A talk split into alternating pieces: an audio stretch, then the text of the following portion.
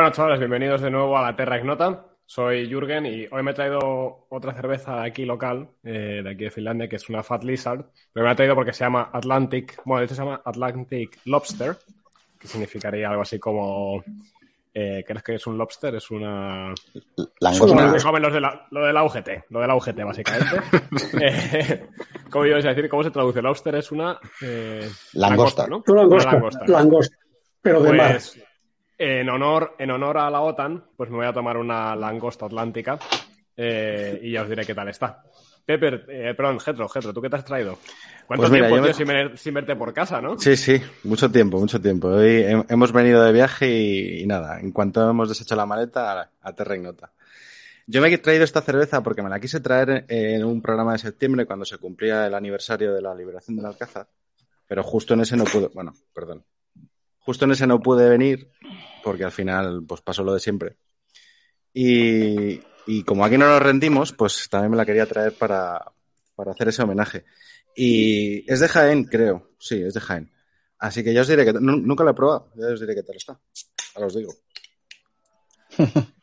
Pepper, ¿tú qué te traes? Pues yo, yo, chavales, traigo.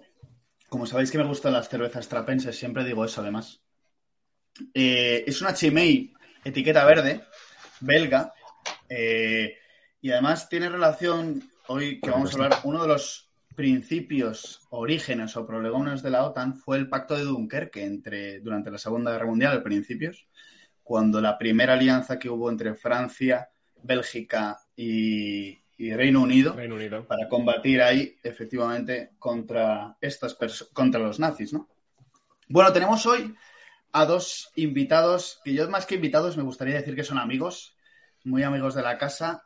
Por un lado tenemos al vicealmirante Gonzalo Rodríguez Garat, alias para los amigos Lalo, bueno, vicealmirante retirado, siempre me recuerda que os lo diga, pero es que para nosotros siempre será nuestro vicealmirante, Lalo, ya lo siento yo, a sus órdenes. Em, ya sabéis, Lalo vino aquí a acompañarnos un día en una tertulia que hicimos sobre la operación Romeo Sierra del, 2002, la operación de, de Perejil, que es la conocida, ¿no? Que en aquel momento estaba comandando la fragata Navarra y luego le hemos invitado porque estuvo, estuvo en dos momentos en su vida, durante toda su trayectoria militar, eh, muy cerca de la OTAN. Bueno, comandando en varias ocasiones eh, operaciones y, dirigiendo allí.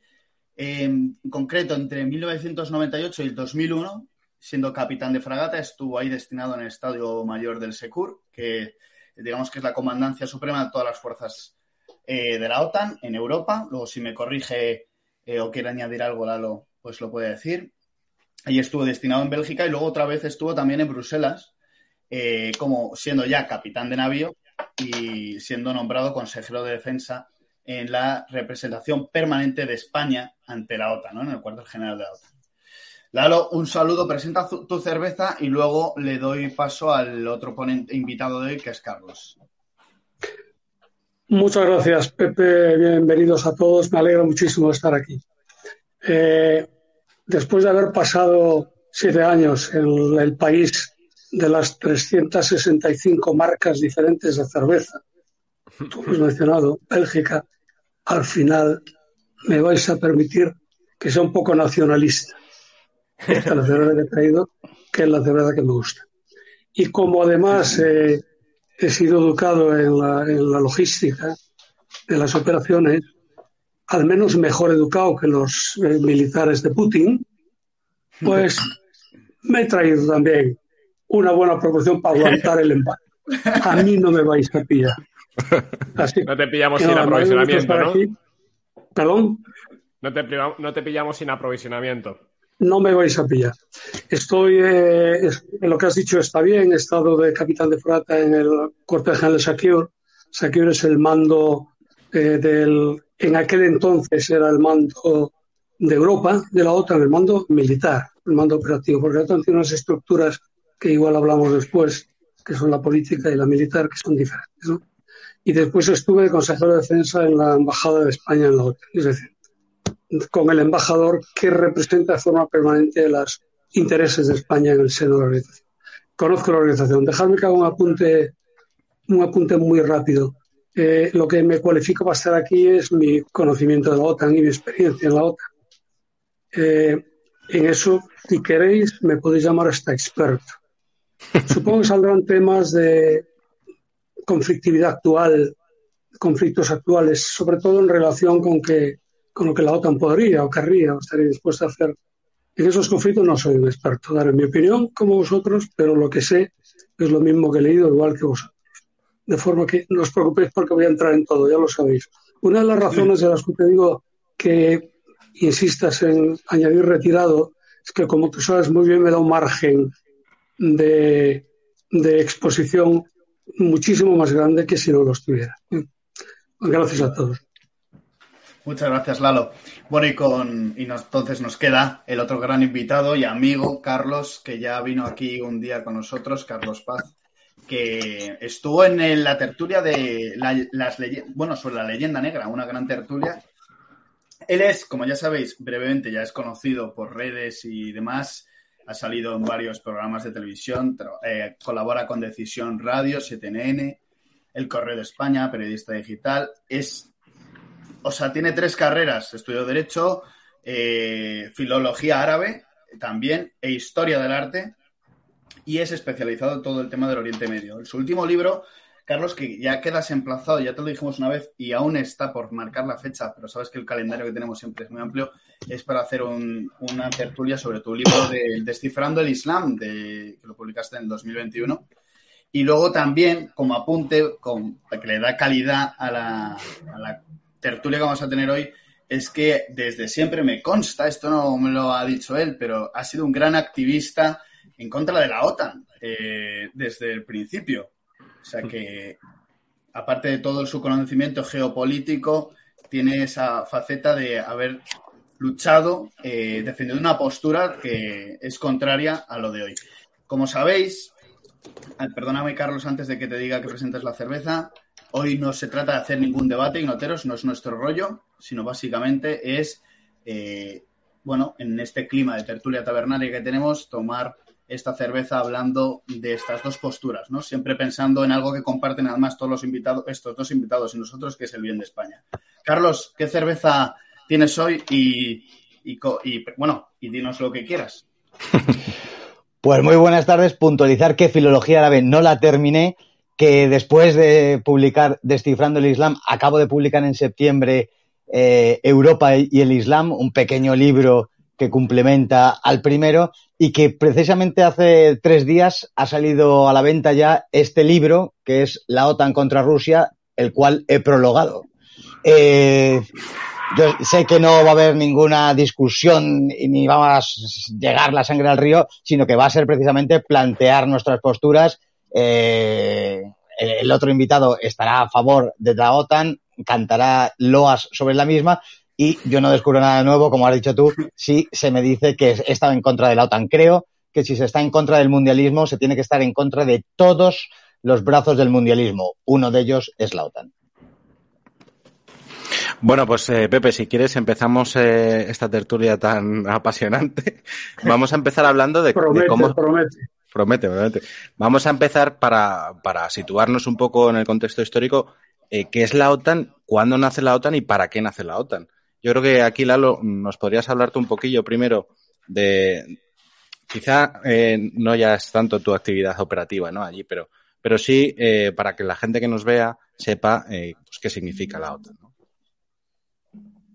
Sí, sí, encantado. Voy a exponer cosas y vosotros me interrumpís. Antes de nada, quiero decirle a Javier, mi buen amigo romano, que acaba de escribir ahí, que no lo veo, pero lo siento. Javier, eh, vamos a la OTAN eh, surge, no quiero descubrir o decir cosas que son obvias, eh, después de la Segunda Guerra Mundial, cuando se ve con toda claridad que hay un afán expansionista soviético, con toda claridad demostrada con hechos. No estamos hablando de, percepciones, ¿no? demostradas con hechos pues en Noruega, en Grecia, en Turquía, y no digamos más en los países que la Unión Soviética había liberado del régimen nazi, se un afán expansionista que preocupa, que preocupa mucho a los países occidentales. En aquel momento, Occidente que había terminado la guerra, estaba desmovilizando ejércitos, tenía más interés en desarrollarse de nuevo que mantener un ejército, un ejército importante. Surge, como sabéis, en el año 49, precedido por el Tratado de Bruselas, que fueron unos países europeos, y hay dos hechos que son bastante interesantes o menos divertidos. Eh, eh, conocéis la anécdota de Churchill en, en Missouri cuando en una conferencia anunció, creo que en el año 46, que había caído un telón de acero sobre Europa, que fue un hito importante. Y a raíz de esto, en el año 47, el presidente Truman emitió la doctrina Truman. La doctrina Truman es una doctrina donde dice que hay que defenderse de las posibles o del afán expansionista de la posible influencia soviética en los países occidentales. Así nace la OTAN. Nace con una vocación muy clara. La OTAN es una organización compleja, compleja, tiene muchas cosas, pero es muy simple en cuanto a sus objetivos y a su razón de ser, extremadamente simple. En, la, en el Tratado de Washington, y ya termino con esta introducción, en el artículo, en la introducción ya dice que lo que pretende esta alianza, que es una alianza defensiva, es mantener un modo de vida. Lo expresa en forma de una civilización, en forma de una herencia común, sustentada en unas ideas de democracia, libertad individual y, eh, el, derecho, el, ¿cómo se dice? La eh, preponderancia del derecho, el sometimiento al derecho. Eh, no se dice así, pero no, no perdona la palabra. Así nace el OTAN y nace para esto. Y en esto el OTAN no ha cambiado en todos los años que lleva, en lo que son los propósitos de fondo de la alianza. Que ha cambiado muchas otras cosas en función de lo que está pasando, pero me, me parece que va a ser muy, muy interesante el debate, sobre todo porque tengo, tengo la misma suerte de tener a, a Carlos, que es un hombre conocedor, ilustrado y que es anti-OTAN. Y eso creo que es una, nos da una, una, una ocasión para divertirnos mucho. sí, seguro que nos vamos a divertir, eso seguro. ¿Tú, Carlos, sobre los orígenes, quieres añadir algo? En plan, sí, si quiera un par de cosas. Eh, adelantar que el honor es mío por estar al lado de alguien que conoce la OTAN desde dentro y que no habla de oídas, como es el caso. Puntualizar que el afán expansionista soviético ha descrito muy bien los orígenes, el clima en el que se crea la OTAN y siquiera puntualizar que ese afán expansionista soviético se realizó gracias precisamente a Occidente, que no se nos olvide. Eh, el telón de acero, esa frase del telón de acero, de acero cerlebérrima, eh, antes fue pronunciada por Franco y antes fue pronunciada por Goebbels. Siempre se le ha achacado a Churchill como tantas otras cosas y no es verdad. Eh, el Tratado de Washington se crea en abril de 1949 y el Pacto de Varsovia en 1955. Lo digo porque muchas veces se nos ha contado que eh, eh, se organiza por, eh, por, el miedo al comunismo. Bueno, el comunismo, el, aquel Pacto de Varsovia, se funda seis años después. Es decir, eh, no se nos puede decir que se funda el, el, Tratado del Atlántico Norte por miedo al comunismo cuando es Occidente el que se organiza militarmente seis años antes. Y por Carlos, último, sí. Perdona, solo, simplemente para la gente que nos escucha, explica un poco brevemente lo que es el Pacto de Varsovia y qué es lo que supone, claro, porque así dicho parece. Pero bueno, explícalo. eh, Occidente regaló, ahí sí que fue Churchill quien eh, regaló, eh, con la celebérrima anécdota de la caja de cerillas, todo el centro y oriente de Europa, Polonia, Checoslovaquia, hoy Chequia y Eslovaquia, toda, todo lo que era Yugoslavia, hoy Macedonia, Croacia, Eslovenia, eh, Bosnia, Montenegro, eh, Bulgaria y Rumanía, Hungría, hoy también eh, Ucrania y Bielorrusia, todo eso, las repúblicas bálticas, lo regalaron a, la Unión Soviética, todos esos países y el este de Alemania. No olvidemos que Alemania estaba dividida en cuatro en ese momento y la parte soviética, que era en torno a la mitad, fue regalada al comunismo, a esa doctrina que asesinó a 100 millones de personas, así como suena. Pues todos esos países se unieron militarmente, estaban sojuzgados por la bota rusa, por la Unión Soviética y se unieron militarmente como lo había hecho cinco, eh, seis años antes eh, el Tratado del Atlántico Norte, la OTAN. Y, y, remarcar, por último, en esta primera intervención, como ha dicho muy bien eh, el otro invitado, que eh, el almirante, que eh, tienen carácter defensivo, se creó como un carácter defensivo. Textualmente el tratado habla de una defensa colectiva y vemos que en la actualidad eso no es así, no es defensivo, ha pasado a ser ofensivo. Ese, ese No, no, no, dale, no, no, que yo iba a avanzar. No, que es que cuando ha dicho lo de la caja de cerillas, me ha recordado a la caja de cerillas que tiene Jürgen, que espero que la saques en algún momento de la tertulia. está, silenciado, está silenciado, Jorge. Decía, decía que se me ha caído al suelo, pero bueno, es una caja de cerillas que no viene con ninguna connotación, que me regaló alguien y no recuerdo quién es, pero bueno, que aquí tiene la bandera de la Federación Rusa y por el otro lado tiene a nuestro querido amigo Vladimir Putin. y, apareció la semana pasada aquí, pero de broma porque fumé en pipa la semana pasada en el podcast y fue la primera caja de cerillas que la encontré. Pero vamos, eh, no sé muy bien dónde la ha sacado. Alguien, alguien me la regaló. Getro, ¿qué, ibas a decir? No, iba a decir que efectivamente eh, esa, esa, ese sentido de defensa, de, alianza defensiva, quizá mm, cambia el paradigma, sobre todo con la caída del muro de, bueno, sí, del telón de acero y la caída de la URSS, el colapso de la URSS. Eh, y sin embargo, eh, todavía se mantiene unos años con esa, eh, en mi opinión, en mi humildísima opinión, todavía se mantiene unos años con, con, esa prerrogativa, pero claro, llega un momento, y ahora entraremos más, más en ese tema, en que se pasa a la ofensiva, la OTAN pasa a la ofensiva y cuando se ataca a Yugoslavia y se bombardea a Yugoslavia, ya poco queda de aquella defensa, aquella alianza defensiva. Lalo me está haciendo caras, así que venga, Lalo, dale caña. Eh, sí, vamos a ver esto. Eh, primero quiero recordar que el, marxismo soviético existe desde la Revolución Rusa. concretamente, la Revolución Soviética se creó en 1922. Eh, no fue el detonante de, de, la, de la creación de la OTAN, el que se crea el Pacto de Varsovia. Bueno, bien al revés. La OTAN, creó, la, la OTAN se creó para defenderse de una forma de vida que todos conocían desde hacía veintipico años, que todos y todos sabíamos que estaba tratando de influir en todos los países de Occidente. Eso, la relación entre la creación de la OTAN eh, es injusta porque tuvo que crear la Unión Soviética el Pacto de Varsovia y después puede hacerse, pero yo creo que está un poquito sinceramente. Otra segunda cuestión. Me tendrán que explicar a lo largo del debate, me tendréis que, explicar todos vosotros dónde está la ofensiva de la OTAN. ¿Dónde está el carácter ofensivo de la OTAN?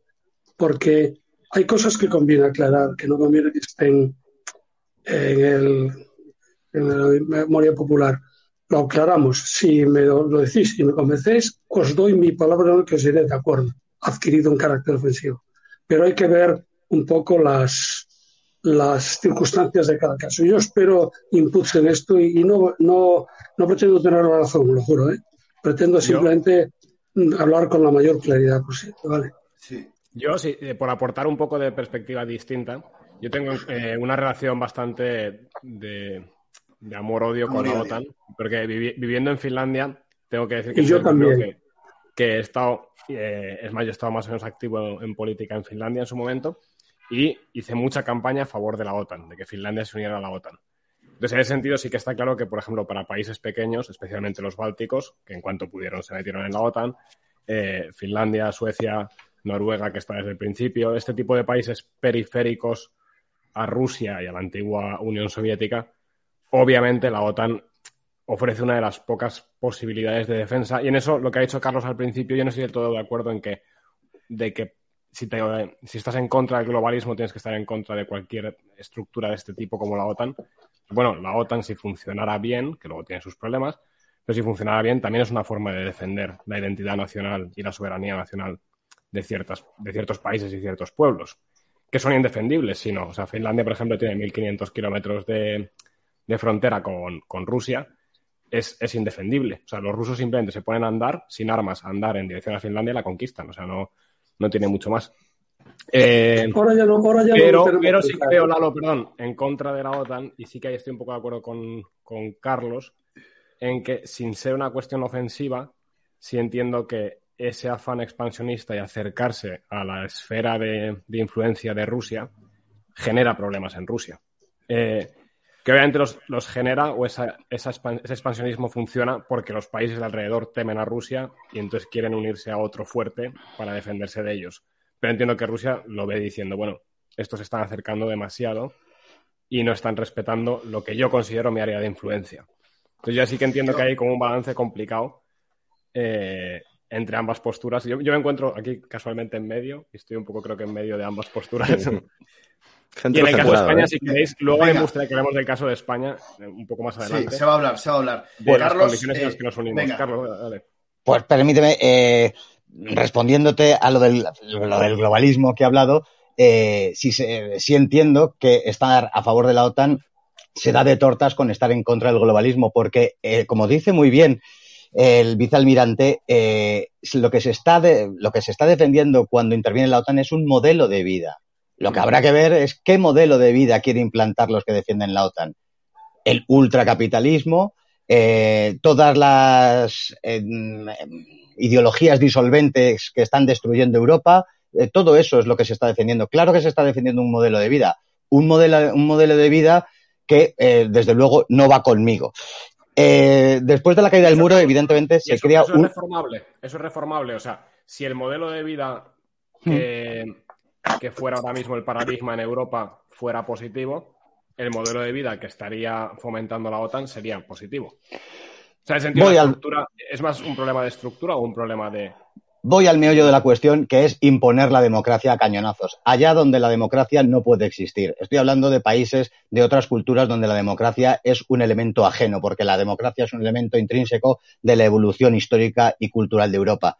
Y eso es en lo que consiste, en imponer lo que ellos llaman democracia, porque habría muchos tipos de democracia. Pero, sin, pero respondiendo a la cuestión de si ha pasado a ser ofensiva, que se me cuente cómo eh, fueron, pudieron ser ofensivos eh, o defensivos eh, los ataques a Yugoslavia en 1991 o cómo pudieron ser defensivos eh, los bombardeos en Afganistán diez años después, en el 2001, o diez años después, los bombardeos sobre Libia. No hay ninguna justificación defensiva para justificar estos ataques. Pero si hubiera alguna duda más, en los mismos años en donde el vicealmirante tuvo responsabilidades para con la OTAN, que no dudo en ningún caso, por supuesto, válgame Dios, que, él lo hiciera por el bien de España y creo que se lo cree, pero en esas mismas fechas el comandante en jefe, el comandante en jefe de la OTAN, Wesley Clark, lo ha comunicado y se puede ver por Internet, era el comandante supremo de la OTAN exactamente entre los años 1997 y año 2000, eh, cuenta él cómo eh, fue a Washington y le pidieron, le explicaron que había un plan para bombardear siete países en once años. Habló de Libia, habló del Líbano, habló de Irak, habló de Sudán, habló, de todos los países de Libia, donde, que luego irían cayendo como fichas de dominó, y la propia Siria, por supuesto. Claro que tiene un carácter ofensivo, y esto no lo dice Carlos Paz, que no tendría ninguna importancia, eh, sino que lo dice el propio, el propio comandante en jefe de la OTAN, Wesley Clark. Dale, Lalo, que te veo con Esto, Carlos, tú estás también en contra de Naciones Unidas, supongo. Por supuesto. O sea, todo lo que implique globalización, se puede parecer un poco al globalismo, ¿verdad? Todo, no, estoy en contra, entre otras cosas, de todo lo que haya sido organizado por los vencedores de la Segunda Guerra Mundial. Incluida Naciones Unidas. Por supuesto. Vale. Eh, la, la OTAN, una de las cosas que ha establecido siempre es que tiene tres, tres con más o menos matices tiene tres misiones fundamentales. Una, la defensa colectiva en caso de ataque. Esto no ha ocurrido hasta ahora, nunca. Si, quieres pararme, me paras. ¿eh? Eso se intentó, Otra. Eh, un matiz de eso, ahí sí que se intentó con el 11, ¿no? con la guerra de Irak. Eh, la implantación del artículo 5 famoso de Estados Unidos con todo aquello, sí. Y a mí me parece muy interesante que se les dijo que no, o sea, que siendo Estados Unidos... No se estableció el artículo 5. Sí, luego pero que ellos intentaron, ¿no? Luego vemos en los procesos los procesos de decisiones en OTAN, ¿no? Porque, eh, pero vamos a seguir, vamos a seguir con el hilo porque no os llamo. Cuando la OTAN intervino en Yugoslavia, eh, te recuerdo, Carlos, que fue a petición de Naciones Unidas. La OTAN siempre ofreció su servicio o sus para contribuir con Naciones Unidas. Naturalmente, cuando ya no se está eh, de acuerdo con Naciones Unidas, empezamos a patinar en todo en todo. Es decir, si no tiene que haber un foro mundial en que las naciones hablen entre sí y cada una que lleve su vida, pues entonces, entonces todo esto que yo digo a lo mejor lo puedes rebatir con gran facilidad.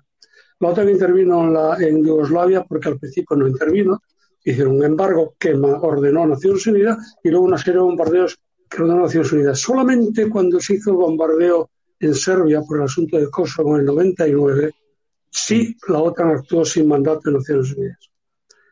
Pero yo no sé, tú eras joven a lo mejor, pero yo no era tan joven. En aquel momento había un clamor mundial, mundial, en Occidente y en Oriente, de quién estaba permitiendo esa matanza en, Kosovo, de cómo se podía permitir esa matanza en Kosovo. Y fue la única vez que yo sepa que la OTAN se lió la manta a la cabeza y dijo, no tengo mandato, pero esto lo voy a impedir. Y bombardeó a las fuerzas serbias para evitar esa matanza. Fue consecuencia de un clamor mundial. Me hablabas de Afganistán, lo mismo. Fue Naciones Unidas la que pidió a la OTAN que se hiciera cargo de la ISAF. La ISAF, que es la Fuerza de Estabilización de Afganistán, había que meterla porque Afganistán estaba destrozado y se trataba de tratar de sacar adelante ese país. La ISAF iba a proveer la seguridad para poder sacar adelante ese país y, la, y Naciones Unidas se lo pidió a la OTAN. Esto podremos estar de acuerdo o no que la OTAN atienda a peticiones de CFIA, pero decir que eso confiere a la OTAN un carácter ofensivo, me parece que sacar las cosas de su contexto, Carliños. Eh, yo creo que sí, y, y, veamos luego los resultados. ¿Qué ha pasado en Yugoslavia? Se creó, se creó el, el narcoestado no reconocido por España de Kosovo, eh, en su capital hay una estatua, claro, de Bill, Clinton, lógicamente, eh, donde país, uno de los mayores países que dan el mayor número de yihadistas proporcionalmente con su población del mundo. Eh, ¿Qué ha sucedido en Afganistán? Que no han logrado absolutamente nada después de destruir aquello y, y, retrotraerle a la Edad Media. O el caso de Libia, que eufemísticamente se llama Estado fallido, pero lo que han hecho es eh, a que desaparezca Libia, que haya dos gobiernos y aquello eh, sirva para que se estén beneficiando las empresas occidentales que extraen los, sus recursos naturales. Para eso funciona la OTAN. Por eso estoy en contra no, de la No es la OTAN, Carlos. Ni la OTAN intervino en Libia, ni la Sí, sí, OTAN es intervino en Libia. responsable. No, nunca. Sí. Nunca. Nada más que hizo el, el- el protector aéreo, pero no hizo un bombardeo y no hizo Bueno. una acción ofensiva en, la- en allí. Nunca jamás. Intervino aéreamente, sí. Sí, para, porque le pidió a Naciones Unidas que hiciera una, una, un escudo para que no pudieran Sí. volar las fuerzas. Sí. Una vez más, Naciones Unidas. Afganistán, Pero, bueno, podemos los no hablar mucho de yo- Afganistán. yo eso no lo sé, que es que lo de Libia, que es, que es exactamente eso, la operación que era evitar que se pueda entrar en el espacio aéreo. La o Operación Sofía, si no me equivoco, ¿no? Estamos hablando de Cuando, sí, fue cuando, cuando eh, la primavera árabe, en, Libia, hubo la revolución y las fuerzas aéreas y militares de Gaddafi fueron contra la gente, como en todos los países. Y, y entonces se pidió, en aquel momento se le, le pidió Naciones Unidas, una vez más, a la OTAN que colaborara en el escudo, en el escudo aéreo. Tiene un nombre, hoy estoy mal con los nombres, pero una especie de, de eh, bloqueo para que no hubiera vuelos aéreos. Hay que tener muy claro, Carlos, la, lo que son la OTAN y lo que son los Estados Unidos. Y sé Sí. que vas a sonreír con esto. Porque Sí. supongo, supongo que piensas que la OTAN es una especie de sicario de los Estados Unidos. Lo hablaremos después. Lo hablaremos Perfecto. después. Pero Perfecto. lo que, ha- sí, lo que haga Estados Unidos es una cosa, y yo sería muy crítico, como te puedes imaginar, con montones de cosas. Y otra cosa es el rol de la OTAN. Yo estuve en la OTAN precisamente como consejero de defensa en lo más granado de la guerra de Afganistán. La OTAN cometió errores, y los puedo decir. Después, si sale el tema, os comento lo que, lo a mi juicio la OTAN no hizo bien. Pero eso no la convierte en una, en una organización ofensiva porque la OTAN nunca quiso por sí misma mm, traerse a la República Checa y a Bulgaria. Fueron unos países. Y no podemos pensar que somos más listos que los gobiernos de todos los países que nos rodean, más listos que los pueblos que nos rodean, y nosotros sabemos lo que ellos no saben que están siendo arrastrados hacia un mundo mm, capitalista formal. No somos más listos que ellos, los países van a sus intereses y saben por qué van, Carlos. esto, esto, es muy aventurado y sabemos que los medios de comunicación crean la opinión pública y hacen eh, eh, esas eh, simularnos. Antes decías que si no, en la guerra de Yugoslavia yo tenía ya 20 años, porque tengo más edad de la que aparento, supongo. de hecho, estuve a punto... Muy bien cuidado, ¿eh, Carlos? O sea, hay que sí, sí, sí, sí, cremas Ese no era el médico, claro. Ya he pasado el medio siglo y, me cuido muy bien porque he trabajado muy poco, seguramente. Pero sea como fuere, todos sabemos que la opinión pública la crean los medios de comunicación. Yo no vi manifestaciones en las calles de, de las ciudades de España pidiendo la intervención de la OTAN en Yugoslavia. Pero bueno, eh, ya sabemos cómo funcionan los medios de comunicación, cómo se crea la opinión pública y quién está detrás de la intencionalidad de dar la imagen de que en un país sucede una cosa y en otros países que suceden muchísimas cosas peores no se hable ni una palabra. Carlos, no podemos pensar, perdona, ya me callo, pero no podemos pensar que la idea de la gente que defiende a la OTAN y defiende la civilización y la defensa está manipulada por la opinión pública y la de los que defienden lo contrario, no. ¿O qué te crees? ¿Que yo estoy manipulado y tú no? No, no, pero, pero sí es verdad que entenderemos que todos los medios de comunicación grandes, masivos, los más importantes, rinden, bueno, iba a decir pleitesía, siguen la corriente de unos, de unos pensamientos muy claros, entre los que se encuentran la defensa de la OTAN. Esto es una obviedad. El país, el mundo, la cadena SER, eh, Telecinco, Antena 3, no va a salir nadie en contra de la OTAN todos eran loas e incienso hacia la OTAN, hacia la OTAN y hacia otras muchísimas cosas, pero como hoy estamos hablando de la OTAN, a eso me refiero. Yo sé, si me permitís, voy a hacer un, inciso.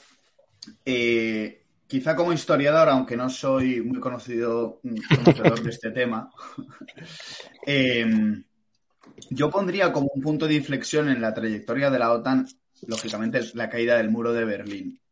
A partir de ese momento, la OTAN, quizá ese propósito, y aquí me gustaría que nos aclaraseis un poco, eh, Lalo, además tú que eh, conocerás bien el funcionamiento desde dentro, y luego tú, Carlos, em, el propósito quizá de como reacción ante ese temor soviético que había, pues, subrayando en ese sentido quizás el eh, proyecto defensivo que había hasta ese momento.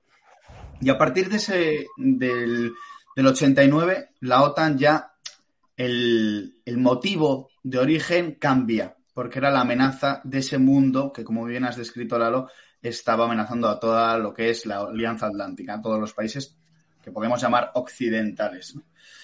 Claro, luego va una trayectoria que, si no me recuerdo mal, hay un proyecto de un tratado de paz que intentaron anexionarse y acercarse todos los países de Europa del Este hacia la OTAN, que fueron progresivamente cayendo.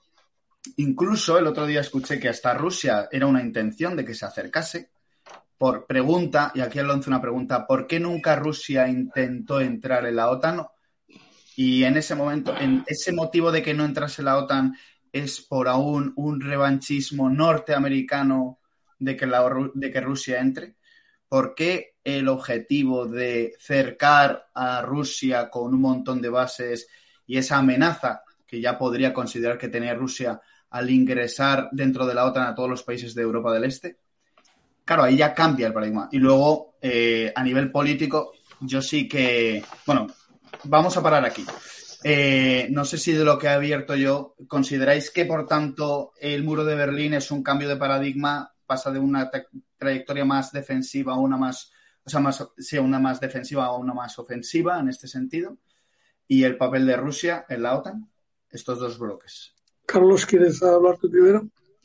Pues perfectamente. Em, el cambio, la caída en 1989 del muro de Berlín, eh, pues un cambio de paradigma mundial. Veníamos de un mundo bipolar, ese pacto de Varsovia, ese, tratado del Atlántico Norte, y al caerse, que además se cayó sin que nadie pudiera vaticinarlo, eh, pieza a pieza, me recuerdo perfectamente cómo eh, cada dos días Bulgaria salía, de, salía del Pacto de Varsovia, salía, salió primero la RDA, se fue derrumbando todo aquello y la propia Rusia eh, llegó al pozo más infecto con Boris Yeltsin. Se encuentra el mundo con que ya, no, ya solo existe una potencia mundial, que es Estados Unidos. Este es el mundo unipolar en el que se desarrollan esas actividades que, de las que hemos hablado, eh, Yugoslavia, eh, Afganistán, Libia, impensables. Si hubiera existido el Pacto de Varsovia, no hubiera sido posible, entre otras cosas porque en esas Naciones Unidas se, se, se encontraba Rusia y lo hubiera vetado, por supuesto China también, no hubiera sido posible eh, tal cosa. Pero ahora nos encontramos, eh, se ha dado un paso más adelante, que es, y yo lo sitúo eh, a razón de la guerra en Siria, ya se ha abierto un mundo multipolar. Ya hay muchos países, estoy pensando en Turquía, en Irán, en China, que ya son potencias en sí mismo, eh, regionales si se quiere, el caso chino mundial, Rusia también, Estados Unidos sigue siendo una potencia mundial y ya es un mundo multipolar. Y yo creo que ya a partir de la, apertura de este mundo multipolar, las intervenciones eh, con permiso de la ONU o sin ellas, que de todo ha habido, no van a ser posibles. Por eso yo creo que el mundo ha cambiado de paradigma ya varias veces desde el, el comienzo de la existencia de la OTAN a día de hoy. Sí, vamos a ver esto. Mm, efectivamente, la, eh, hay varios hitos en la historia de la OTAN que son importantes, eh, que yo diría que son cuatro. Ahora me centro en el tuyo, pero para, para centrar un poco el tiro, uno obviamente la creación de la OTAN, otro la calle del muro de Berlín, otro el 11S en Estados Unidos, mm. y ahora este último, que es desde el, 2012, desde el 2014, la actitud de Rusia frente a Ucrania, ¿vale? Mm la caída del muro de Berlín, hasta la caída de Berlín, del muro de Berlín, la OTAN era una organización defensiva que nunca se metió con nadie. ¿Estamos de acuerdo? Sí. Se limitó a, hacer sus estructuras, a prepararse y una preparación, unos planes de operaciones extremadamente sofisticados para la defensa invasiva que ellos pensaban que podría ocurrir en Europa, que ahora sabemos que no podría haber ocurrido. Pero bueno, parece. Y la OTAN fue, en ese, hasta ese momento fue fiel a su principio. Una organización defensiva, punto pelota. Eh, a partir de la caída del muro de Berlín, eh, cuando los países empiezan a desertar de la Unión Soviética, empiezan a desertar por alguna razón. No fueron los medios de comunicación los que se hicieron desertar, por alguna razón. Por alguna razón no estaban satisfechos con lo que habían vivido. Yo tengo algunas experiencias personales, pero no quiero eh, tocar con eso hablando con oficiales húngaros y búlgaros cuando se incorporaron a la OTAN de cuál era su experiencia. Eh, y pidieron el ingreso en la OTAN, porque era donde se sentían seguros por un lado, porque no querían volver a lo que habían tenido por otro lado y porque les apetecía mucho lo que había en Occidente. Eso porque los medios de comunicación volvieron porque quisieron. La OTAN en ese momento, esto fue en el 89, yo me incorporé a la OTAN en el 98 por primera vez y la OTAN tuvo eh, una crisis de identidad importante en ese momento. ¿En qué, sentido? Una crisis de identidad. ¿Eh? ¿En qué sentido? Si no está, si, pues si ya no existe Rusia o la Unión Soviética, que es contra la que hemos nacido, ¿para qué estamos aquí? Y fueron muchos años. Y yo lo viví dentro de la OTAN. Y yo lo escribí diciendo, esto no, no, no salida. Hubo incluso mucha gente importante que propuso la disolución de la OTAN, ya no hacía falta, ¿vale? La OTAN se, atuvo a sus primeros principios que antes mencioné. Salvaguardar lo que resumo yo en un modo de vida. Salvaguardar la libertad, salvaguardar la democracia y no salvaguardar el capitalismo, como dice Carlos, porque la democracia, en teoría y en la práctica, admite todo. En la práctica admite todo. No, era salvaguardar un capitalismo salvaje que nunca tuvo la intención ni declarado de la OTAN ni etc. A partir de queda de hubo conflictos importantes, fue una época dificilísima, fueron las guerras de Yugoslavia. Las guerras de Yugoslavia le enseñaron mucho a la OTAN. Las guerras de Yugoslavia, la OTAN vio Dijo, coño, puedo servir para algo. Y cuando Naciones Unidas le pidió intervenir, vuelvo a recalcar, intervino. E intervino bien. Y pacificó Yugoslavia a la larga, independientemente de ahora que esté el narcoestado de Kosovo, como dices tú, que es una cuestión que, bueno, la OTAN puede hacer muchas cosas, pero no todo, ¿vale? Eh, pacificó Yugoslavia Y en ese momento también tengo que recordar que fue cuando la Rusia, que ya no era Unión Soviética, hizo sus maladronadas en Chechenia, en Osetia, en Abjasia y en muchos otros sitios. Porque no quería ver que se le desmembraba lo que ellos tenían. Y la OTAN fue viendo poco a poco una salida existencial, ¿vale? Una salida existencial. De nuevo, hasta el siguiente hito que fue el 11S, que fue un hito importantísimo, la, si miras el concepto estratégico de la OTAN que se, que se produjo en el 99, perdón, en el 91, justo después de la caída del muro de Berlín, ya no, eh, ya terminó, perdonad, ya no, no, no, insistía tanto en la defensa colectiva, aunque la mantenía como un principio esencial, y, se, y fue cuando creó las otras dos razones de ser de la OTAN. Uno, la estabilización, la gestión de crisis, tratar de estabilizar todos aquellos países periféricos a la OTAN donde hubiera una desestabilización, una rotura del Estado que pudiera de alguna forma perjudicar los intereses a la OTAN. Se dedicó a la estabilización. Nunca, en ningún momento, y reto a que se me diga, la OTAN estabilizó o intentó estabilizar fuera de un mandato de Naciones Unidas. Quiero que se me diga cuándo, ¿vale? Y otra era la cooperación y el diálogo. Estableció unos foros de diálogo con los países de la antigua Unión Soviética y con más, unos foros de diálogo importantes para tratar de fomentar la confianza. La confianza, para evitar una, estos... Una pregunta. Te, termino, termino. Tres, tres cuestiones. Defensa colectiva. No se podía, y gracias a Dios que no se renunció a ella, lo estamos viendo ahora. ¿vale? Eh, estabilización, gestión de crisis y, y, cooperación y diálogo. Esos fueron los tres eh, aims de la OTAN desde la guerra de Berlín hasta el 11. Todo esto dentro de una importante crisis existencial. Lo admito, la he vivido. Perdona, Jürgen. Voy a hacer, Carlos, una pregunta rápido y le contestas. Sí. Eh, vale. Quería preguntar si sobre los, el segundo y tercer pilar todos los países miembros tienen la obligación de participar. O sea, está claro que en defensa sí, si un país miembro es atacado, todos los demás tienen que reaccionar como si estuvieran siendo atacados ellos. Eh, eso lo entiendo y yo estoy totalmente a favor. Pero, por ejemplo, en el tema de estabilización, eh, Polonia, por ejemplo, podría decir, oye, nosotros no nos metemos a estabilizar en Ucrania, que lo haga el resto de la OTAN si quiere, pero nosotros esto no, no nos interesa. O Hungría u otro país. Y lo mismo con el tercer pilar. O sea, existe esa obligación de participar también en ese tipo de misiones o en ese tipo de. de, de en esos casos. O ahí, ahí los países pueden decir esto a mí no me afecta o no es de acuerdo con mi interés nacional y yo en esto en concreto no voy a participar. ¿Queda clara la pregunta o no? Ah, es que se ha caído Lalo. Ah, yo creo que... Es para Carlos, entiendo. Ah, no era para ti, Lalo, era para ti. Ah, vale, vale, es que había entendido que era para. Eh, es, exactamente así, es exactamente así. El artículo 5, que es el de defensa colectiva, obliga a las naciones a participar, pero no les obliga a participar eh, a meterse en guerra necesariamente. ¿eh?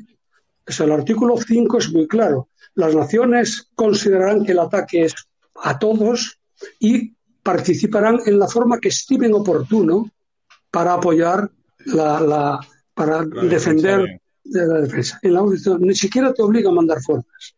En las otras, estabilidad, las naciones son absolutamente libres. Pero cuidado, porque la OTAN tiene un procedimiento interno que hay que vivirlo para verlo, que es el procedimiento de consenso. Vosotros lo conocéis. En la OTAN ninguna decisión importante, ninguna, ¿eh? además está escrito y así estipulado, y es así porque yo lo he vivido, se toma si no hay consenso sobre ella. ¿Qué quiere decir consenso? Que o bien todos los países están de acuerdo o bien ninguno se opone a ella y consiente. Si Eslovenia no quiere que la OTAN intervenga en Yugoslavia, levanta el dedo y la OTAN no interviene en Yugoslavia. ¿Creéis que sí? No. Lo he vivido. Otra cosa distinta, no quiero anticipar temas porque no quiero agotar esto, ¿no? Otra cosa distinta es la influencia que tienen los Estados Unidos como líder de la OTAN sobre todos los países. Obviamente, no somos gilipollas, perdonad la expresión.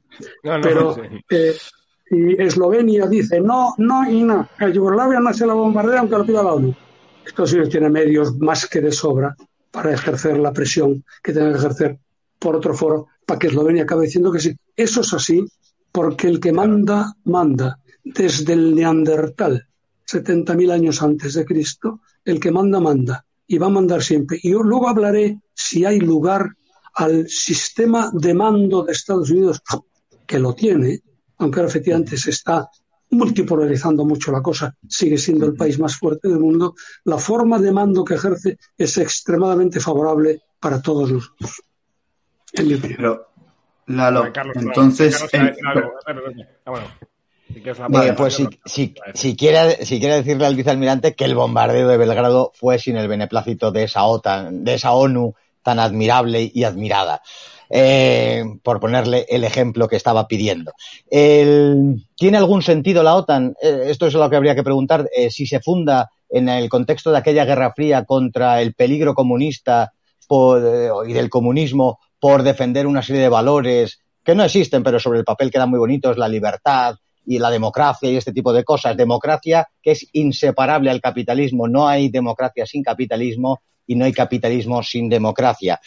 Eh, eh, ¿Tiene algún sentido? Evidentemente no. Si ya la organización que se fundó para defenderse de una cosa ya no existe esa cosa, los socios de esa entidad deberían pedir su propia disolución. ¿Por qué no se disuelve? Pues no se disuelve, como ha dicho desde el principio el vicealmirante, para defender un modelo de vida, para imponer ya sin enemigos ese modelo de vida, para, para imponer esa democracia y ese capitalismo.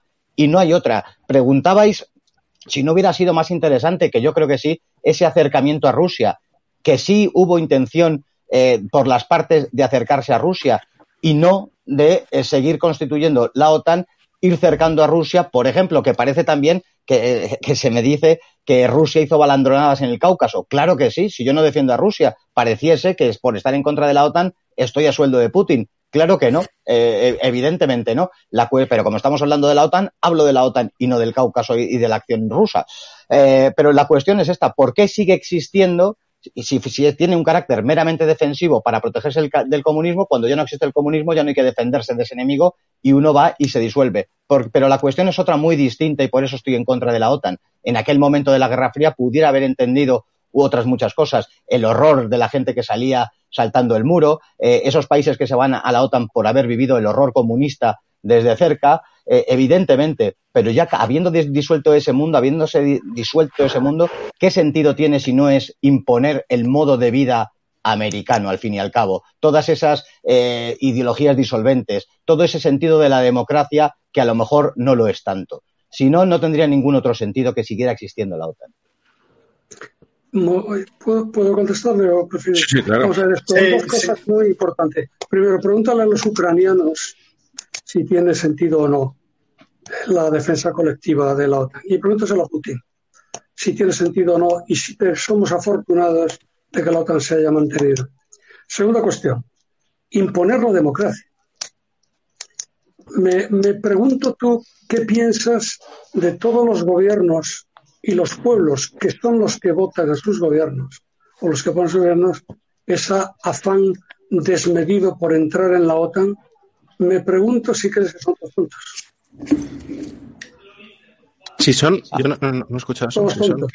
Ah, Hab- Habría que preguntar a cada uno de los países, no vale contestar globalmente. Pero, pero ahora que Finlandia y Suecia y, y Finlandia, ¿quién es el otro que quiere entrar en la OTAN? Eh, Bueno, Suecia. Suecia, que quieren- Suecia, Suecia. Suecia, que quieren, que quieren entrar en la OTAN porque tienen miedo. También son tontos todos. ¿Tú crees que estamos se está imponiendo la democracia? Mira, cuando yo estaba en el año 2006 o 2007 en el cuartel general político de la OTAN, Ucrania ya intentó entrar en la OTAN. Ujú. Yo recuerdo una reunión de, de ministros de defensa, eh, no me acuerdo dónde fue, en el que el ministro de Exteriores, que ya era Lavrov, por cierto, el actual, se levantó y con un gesto que asustaba, dijo, hasta ahí podemos llegar. Y la OTAN renunció a continuar con los pasos de admitir a Ucrania en la OTAN. Estamos hablando ya del año, fíjate, ¿eh? el año Sí. 2007, hace muchísimo tiempo. Entre otras cosas, porque la OTAN necesita saber, eh, me parece que estoy teorizando, pero es que he estado allí. La OTAN Sí. necesita saber que cuando un pueblo quiere entrar a la OTAN, ese pueblo quiere entrar en la OTAN. que ese pueblo no está dividido, como estaba Ucrania en aquel momento, entre los partidarios de Anukovich y los, y los otros. Que no está, en ese caso, la OTAN no quiere que entre. Los pueblos entran en la OTAN porque quieren, no les impone la democracia a nadie. No te confundas con No, la no, política vamos. exterior americana que intenta imponer la democracia de la que podemos hablar y puedo desbarrar muchísimo. Pues dos, cosas, Americana. Pero dos- la no es Estados Unidos. Dos cosas al respecto de lo que se ha dicho. Eh, sí, claro, si se pone, si, si entra a Ucrania y se levanta el ministro de Asuntos Exteriores, enter- enteramente normal. Si le ponen en Kiev misiles apuntando a Moscú, de la misma manera que Estados Unidos se molestó cuando la Unión Soviética puso misiles en Cuba. De la misma manera. De- eh, si se defiende lo uno, se defiende el otro. Y por, y por otro lado, la entrada de los pueblos eh, libremente y que son inteligentísimos y eligen de manera voluntaria entrar en la OTAN, puedo, podemos recordar eh, la pregunta que se hizo aquí eh, para entrar en la OTAN, por ejemplo, en el referéndum del 86, que la tengo aquí, aparte que es kafkiana la redacción de la misma, se dice, y no la voy a leer todo, pero solo tiene tres puntos, pero solo el primero, se dijo que si se quería la participación de España en la Alianza Atlántica, que no incluirá su, inclu- su incorporación a la estructura militar. Primero, que no tiene sentido entrar en la OTAN y, no, tener- no estar en la estructura militar. Pero eso es lo que se preguntó. Es decir, se mintió al pueblo español y el pueblo español, que tampoco destaca por su gran inteligencia, entró y votó a favor, de- a favor del Tratado del Atlántico Norte. No pongamos que las elecciones, los referéndums o la voluntad popular son las tablas del Sinaí traídas por Moisés, porque no. Vamos a, eh, Carlos, si te parece, vamos a- eh, recogiendo este tema, ¿no? De cómo los países han ido eh, entrando en la OTAN. Está muy bien traído lo de España, porque en España hay que recordar que cuando, cuando muere Franco, Franco ya había, ya había hecho un pacto en el 53 con, con Estados Unidos y, y di- digamos que había dejado un poquito el tema eh, votando, la pelota votando para que España entrara en la OTAN. Pero, eh, sin duda alguna, eh, el primer eh, gobierno de España tras Franco quiere entrar en la OTAN pero el PSOE no. El PSOE hace campaña, de hecho, para, para que no entre en la OTAN. Y de hecho es, es conocida aquella manifestación que se hizo cuasi religiosa con velas en la ciudad universitaria, organizada por, un, por una persona que luego fue secretario general de la OTAN y bombardeó eh, Yugoslavia. Todas esas cosas conviene tenerlas en cuenta también para, para ponernos en Mm. perspectiva de. Porque, ah, claro, yo, entiendo perfectamente lo que dice Lalo, ¿no? Pero sí que es verdad que es, es bastante impensable, ¿no? Digamos, en el, en el común de, los pareceres de la gente hoy en día, eh, pensar fuera de la OTAN, ¿no? Pensar en, en- un marco mental de España fuera de la OTAN. Pues porque llevamos décadas en la OTAN y porque eso es incuestionable. Pero claro, hay que recordar cómo entramos en la OTAN. Y, y cuando el PSOE toca poder, cambia, como dice Carlos, eh, hace una pregunta bastante capciosa en el referéndum. Ya España había, solicitado entrar, y es en el 86 cuando se, convoca este referéndum, que al final es un referéndum que tiene que hacer por obligación un poco el PSOE, que quería en un principio no, pero que finalmente pidió el sí. Entonces, claro, eh, hay, hay, una, hay una entrevista muy, muy buena que está en 20 minutos, lo podéis ver en el diario de 20 minutos, lo podéis ver. Luego ponemos el enlace si queréis, que se le hace a José Manuel Otero Novas, que era eh, el ministro de la presidencia de Suárez, y él cuenta cómo eh, al principio recibe una amenaza velada de parte de Rusia a través del, del, ministro de, o sea, del embajador, perdón, aquí en Madrid, y les dicen que si entran en, eh, si España entra en la OTAN, eso afectará la paz mundial. Pero luego, ello, él cuenta que a, al poco tiempo, un año después, me parece, eh, reciben, esto es, esto es interesantísimo, yo además no lo conocía mucho y es, preparándome el programa lo, lo he estado leyendo y me parece fascinante. Cómo eh, detectan a través de una radio eh, de Canarias cómo eh, hay un movimiento por la liberación, no sé exactamente, lo voy a buscar, cómo se llama un movimiento pseudoterrorista para conseguir la, la independencia de Canarias y este, José Manuel Otero, eh, eh, interpreta que es Estados Unidos el que está mandando el mensaje. Si, si no entráis en la OTAN, activaremos lo que tengamos que, activar para que Canarias sea un problema para España. Y eh, este, este, lo cuenta porque lo vivió también. Eh, en ese momento es cuando eh, deciden ir con todo y, y, hacer la solicitud. Y es después, cuando llega el PSOE, que había hecho campaña para el no, cuando se la tiene que envainar y dice, y dice que hay que votar que sí. Pero bueno, es, es muy curioso, ¿no? Como eh, el tipo que organiza la. Ahí, ahí la tenéis. el tipo que organiza aquella manifestación en contra de la OTAN, luego es secretario general de la OTAN y bombardea Yugoslavia. Es bastante curioso y, define bastante, yo creo, lo que ha sido España en, estos, en estas décadas. ya he terminado, ¿eh? no, pues, pues sí, supongo, supongo que se le apareció el arcángel San Gabriel al señor Solana, vio la luz, vio, vio que la libertad y la democracia se defendía apoyando a la OTAN y, cayó del caballo como San Pablo. Eh, está, claro, eh, está claro el que se nos pidieron una serie de cosas. Por ejemplo, el reconocimiento del Estado de Israel. España no reconoció a Israel hasta el año 86.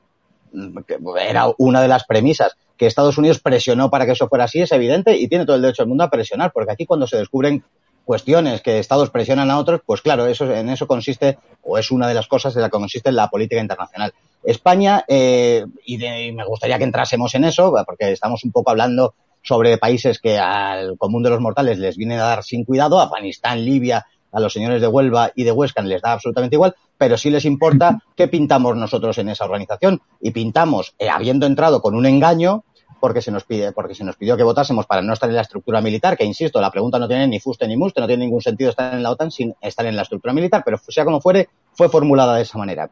Y que además eh, no cubría Canarias, Ceuta y Melilla. Luego se amplió a Canarias y que a día de hoy sigue Ceuta y Melilla sin contar con el apoyo, con el paraguas de la OTAN. Las dos ciudades españolas que si tenemos alguna guerra es con los del sur y que, hay un fortísimo interés de Marruecos de quitarnos Ceuta y Melilla. No corre peligro el Ferrol, no corre, no conoce, no corre peligro Barbastro, sino corre peligro Ceuta y Melilla. Entonces, ¿qué pintamos exactamente ahí? Eh, eh, hablabas de 1953, España eh, tenía, aceptó tener bases americanas en aquel contexto de la Guerra Fría, pero no entró en la OTAN. Luego, puede haber otras fórmulas por las cuales seamos parte de Occidente, colaboremos militarmente incluso, pero no estemos eh, servilmente al servicio de una organización como la OTAN.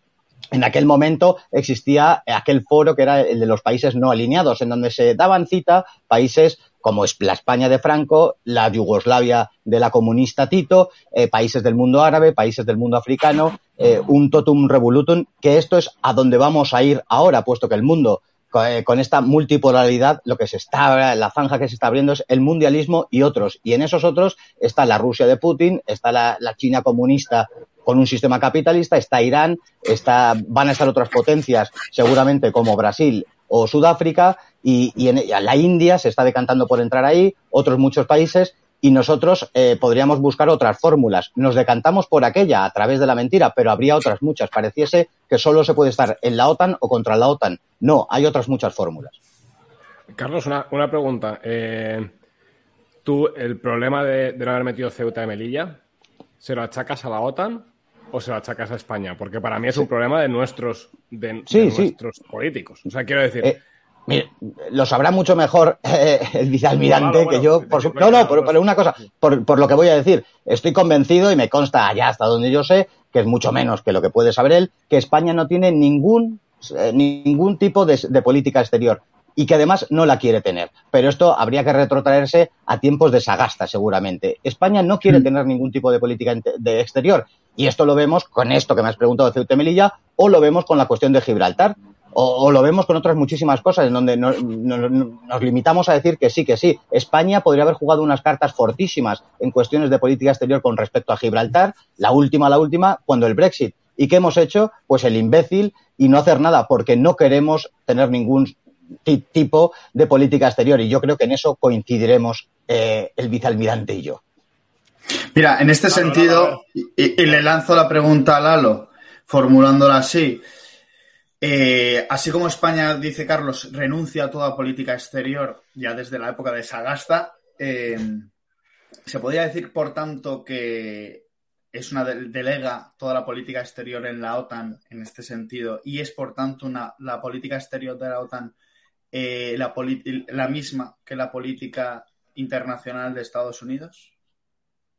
O sea que Estados Unidos tiene como usa la OTAN como una proyección de su política internacional, dado el peso que tiene dentro de la organización y que por tanto España va a rebufo de esta organización y es su política y es lo que te toca cometer.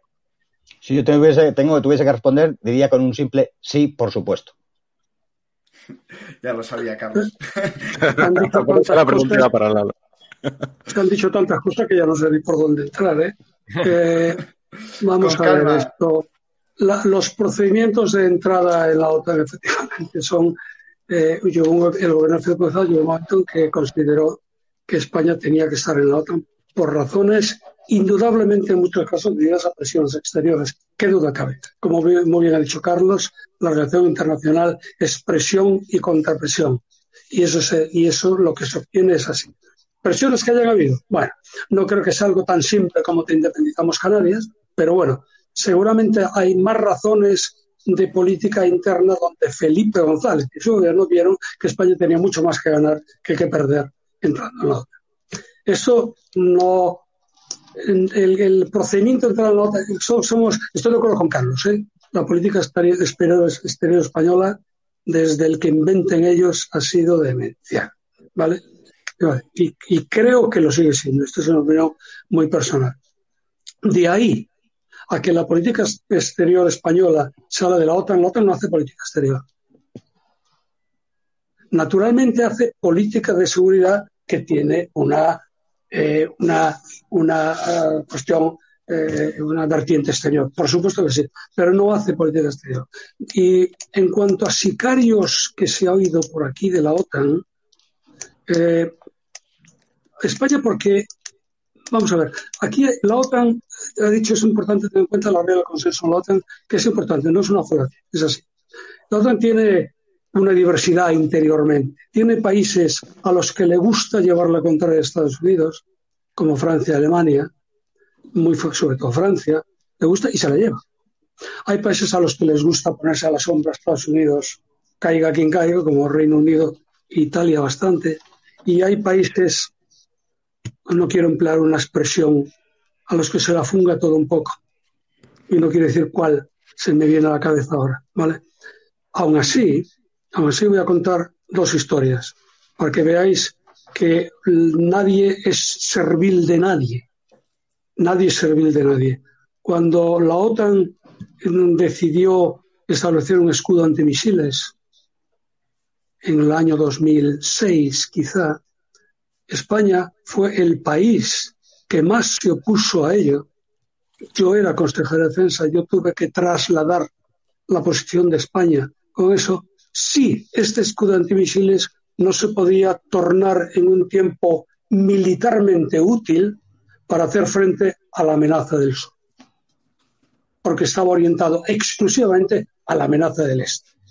Irán, Corea y posiblemente Rusia sin decir, no se decía.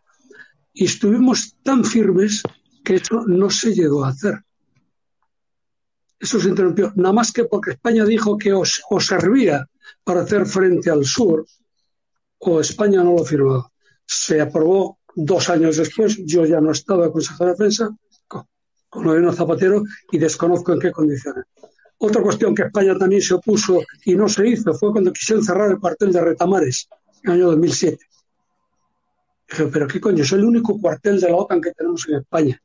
Es el único uh, cuartel que físicamente nos involucra con la OTAN. Que no, que no, que no, y no se cerró. Hubo que hacer años después una nueva estructura de mandos en la que se convirtió Retamares en otra cosa, se creó Vétera. Los países influyen, los países se niegan, los países no son serviles a la OTAN. No soy tonto, sé quién manda aquí, y son los Estados Unidos. Y sé que tienen mucha fuerza. Pero desde luego la fuerza que tengan la tendrán por las vías de política exterior que pueden, luego de hecho confluyen y determinan la posición en la OTAN. El servilismo es una frase hecha, creo, creo que ha sido eh, una manipulación de determinados medios de comunicación que no quieren ver la OTAN ni en pintura, y que defienden un antiglobalismo que no se acaba de definir bien. Porque si no existe Naciones Unidas, si no existe la OTAN, que ah, proporciona una seguridad que los países sienten, ¿qué se quiere, Carlos? ¿Qué Pues se quiere? pues Cada país por su lado No, una refundación de Naciones Unidas, puesto que Naciones Unidas fue creada al calor de los vencedores de la Segunda Guerra Mundial, que independientemente de que yo abomine de los vencedores de la Segunda Guerra Mundial, es que el mundo ha cambiado varias veces y ya no se ajusta a la realidad. La, proporcionalidad, las maneras, las formas en que están constituidas Naciones Unidas ya no se ajusta a lo que es el mundo del 2022. ¿Refundición en qué sentido, Carlos? Pues igual que se quedó en San Francisco en el año 45 para hacer aquello, pues vamos a quedar en otra ciudad y vamos a refundarlo. Es enteramente obsoleto. No puedo creer en Naciones Unidas por cómo y, eh, por qué intenciones se fundó y cómo se constituyó. Quien tienen veto son los países vencedores de la Segunda Guerra Mundial, Rusia, China, Francia, Inglaterra y Estados Unidos. Esto es enteramente obsoleto. ¿Quién es Francia ya? No es absolutamente nadie. Pero, sin embargo, en el siglo XXI, ya bien entraditos en el siglo XXI, se le sigue dando un papel que no le corresponde, por ejemplo. Y de hecho, sí que, hay una refundación de, las Naciones Unidas, o sea, que antes de las Naciones Unidas existía la, Alianza de las Naciones. La, sociedad, la sociedad de naciones. Es la sociedad de naciones, entonces Que, que, sí que se puede refundar. Yo sí que estoy un poco de acuerdo con Carlos por, en que o sea, por posibilidad, Jorge, por posibilidad se puede, pero es, es, impensable, vamos. Bueno, pues, pues seguiremos haciendo programas de estos cada X tiempo. no, pero que sí que hay una, una cuestión de, de, que no está representada bien la población mundial, en mi opinión, en las Naciones Unidas. Yo sí creo que tiene que existir algo como las Naciones Unidas. Creo que la actual eh, si no hay que acabar con ella, hay que reformarlo desde dentro a saco, pero que sí que necesitaría una cierta refundación precisamente para que tenga en cuenta a la gente, a la gente real. O sea que al final tienes una serie de países que son un tercio de la población mundial, eh, China ahí es un poco el outlier, pero bueno, eh, que marcan la línea de qué se hace y qué no se hace. Y hemos visto que cuando había casos muy concretos que tenían que actuar, eran incapaces de actuar porque siempre uno de esos tres países grandes están involucrados. Pero bueno, antes lo ha dicho. otro debate, ¿no? Es que antes lo ha dicho Lalo perfectamente. Cuando le decía así un poco irónicamente a Carlos, es que estás en contra de un foro mundial donde los países hablen. Joder, no, es que en eso estamos de acuerdo todos. El problema es todo lo que, la, mochila que tiene detrás, ¿no? La mochila en muchos casos ideológica también. Eh, porque ahora lo estamos viendo y esto lo, teníamos preparado para hablarlo al final, pero bueno, ya que ha salido lo, suelto. Eh, estamos, por ejemplo, viendo el tema de la Agenda 2030. Es una cosa eh, salida de la ONU y, no tiene por qué, por, el hecho de salir de la ONU no tiene por, qué ser positivo ¿no? para, para los países que, lo, hayan firmado.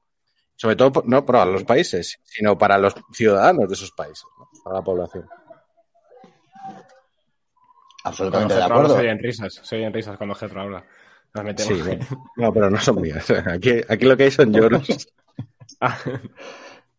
no, pues totalmente de acuerdo. De la ONU han salido auténticas barbaridades como planes agrarios de la FAO eh, delirantes, como planes abortivos masivos en el tercer mundo, como esta Agenda 2030, que como la han publicitado públicamente, hay un ministerio que se dedica a eso, pues nadie nos va a decir que son conspiranoias eh, alucinadas. Eh, son la Agenda 2030 es un delirio colectivo, pero que está instigado por la ONU y, lo lleva todo el mundo, desde el, desde el rey hasta el último diputado de la carrera de San Jerónimo. Pero no deja de ser un delirio absoluto la Agenda 2030 y sale de las meninges de la ONU.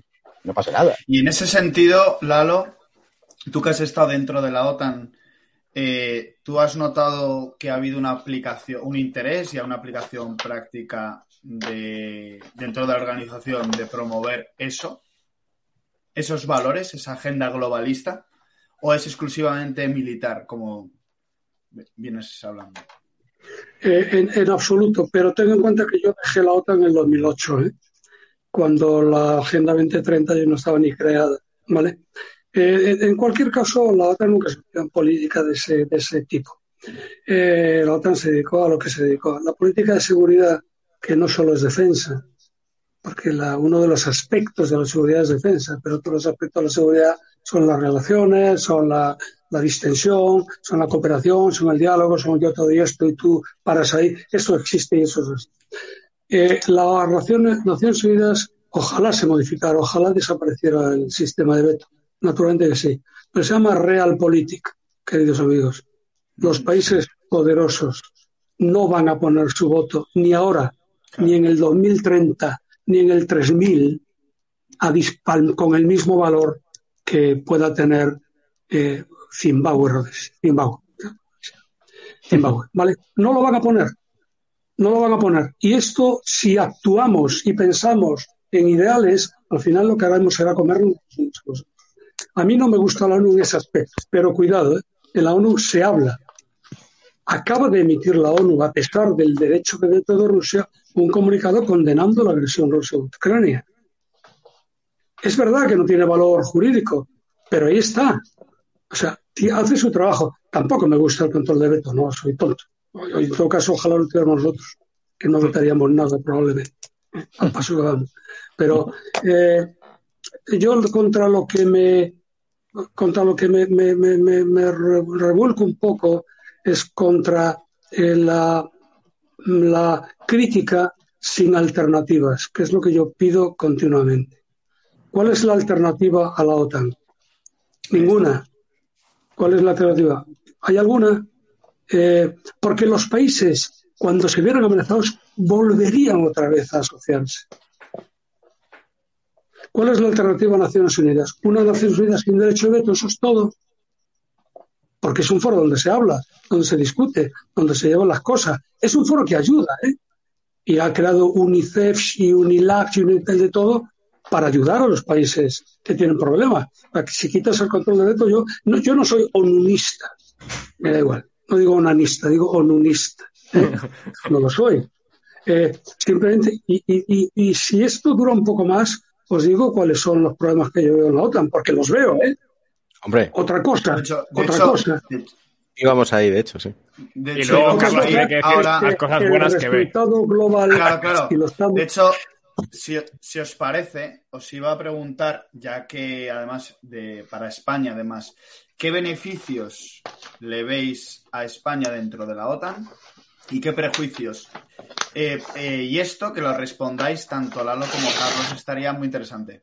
Si queréis, eh, Carlos o Lalo, el que quiera de los dos, que empiece. Bueno, Carlos tiene que decir beneficios también, ¿eh? Claro, claro, hay que decirlo los dos no, yo, claro, si veis. Cuando, cuando te han integrado en un organismo que es perjudicial, eh, luego salirse tiene sus inconvenientes. Yo ¿Te han integrado, has dicho? ¿Te han integrado? Cuando, te han integrado con, con preguntas mentirosas, como era el referéndum del 86, te han integrado, sí, sí, porque no, no pedían estar en la estructura militar, se pedía expresamente que no y nos han integrado, sí, yo creo que estoy diciendo verdad y correcto. Eh, nos, cuando nos integran en, la, estructura militar de la OTAN o, por ejemplo, eh, nos integran sin preguntarnos siquiera en la Unión Europea, luego salirse de esas eh, instituciones o salirse del euro, que fue un auténtico descalabro, pero ahora te dicen, ahora no se puede salir. Claro que tiene, uno, claro que tiene unas dificultades tremendas salir del euro, pero no perdamos la polar de que el euro nos ha empobrecido tremendamente y que habría que buscar una fórmula para salir de esa dichosa moneda. De lo que me estáis preguntando de la OTAN, claro que ya una vez que nos han integrado es muy difícil salir, pero lo suyo sería eh, tener una política exterior. Pero claro, como no se quiere, y en eso hemos coincidido el vicealmirante y yo, pues huelga lo que pueda decir yo. Pero si España quisiera ser una potencia media, que es su lugar en el mundo, eh, tendría que imponer desde luego, mañana por la mañana, eh, que Ceuta y Melilla es en la situación en que se encuentra para con Marruecos estuviera integrada en la OTAN, como no está ahora y, tres cuartas partes de lo mismo a esas más fantásticas Naciones Unidas, eh, solicitarles que se devuelva la colonia de Gibraltar. Pero como no vamos a hacer nada, tampoco pues huelga que yo hable aquí eh, de lo divino y de lo humano. Eh, ¿Tiene alguna ventaja? Pues a día de hoy, cuando nuestro único enemigo no nos va a atacar, no se prevé un ataque de Putin a Huesca, pero sí se prevé un ataque marroquí a Ceuta y Melilla. Pero cuando las, las más altas instancias de, nuestro, de nuestro Estado, el rey emérito, parte de la, parte de la prensa, eh, muchísimos políticos, han trabajado de una manera u otra, no hace falta estar a sueldo, muchos lo están. Pues, eh, en favor de Marruecos, pues, ¿qué, voy a decir yo de que salgamos de la OTAN? La OTAN no nos protege para ya en los sitios, Ceuta y Melilla, que, que se prevé un, un conflicto bélico. Con lo cual, estar dentro yo entiendo que no nos beneficia en nada. Salirnos, pues ¿para qué? Ya lo que nos quedaba, salir ahora eh, de malas maneras y que quedásemos eh, a la entera disposición de nuestros enemigos. Gracias, Carlos. ¿Puedo? Sí, sí, voy, a claro. empezar, voy a empezar por Ceuta y Melilla. El, el Tratado del Atlántico Norte del año 49 estipula que se considerará un ataque al realizado sobre territorio europeo o las islas con soberanía. Entonces, el propio tratado excluye como tales. Ceuta y Melilla. Sí.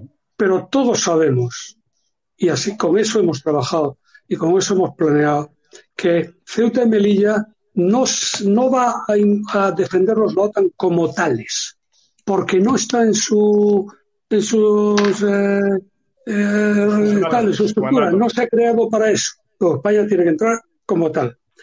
Pero sí sería, podría ser el detonante de algo en que la OTAN entraría a saco, que es el detonante de una guerra con Marruecos. ¿Por qué?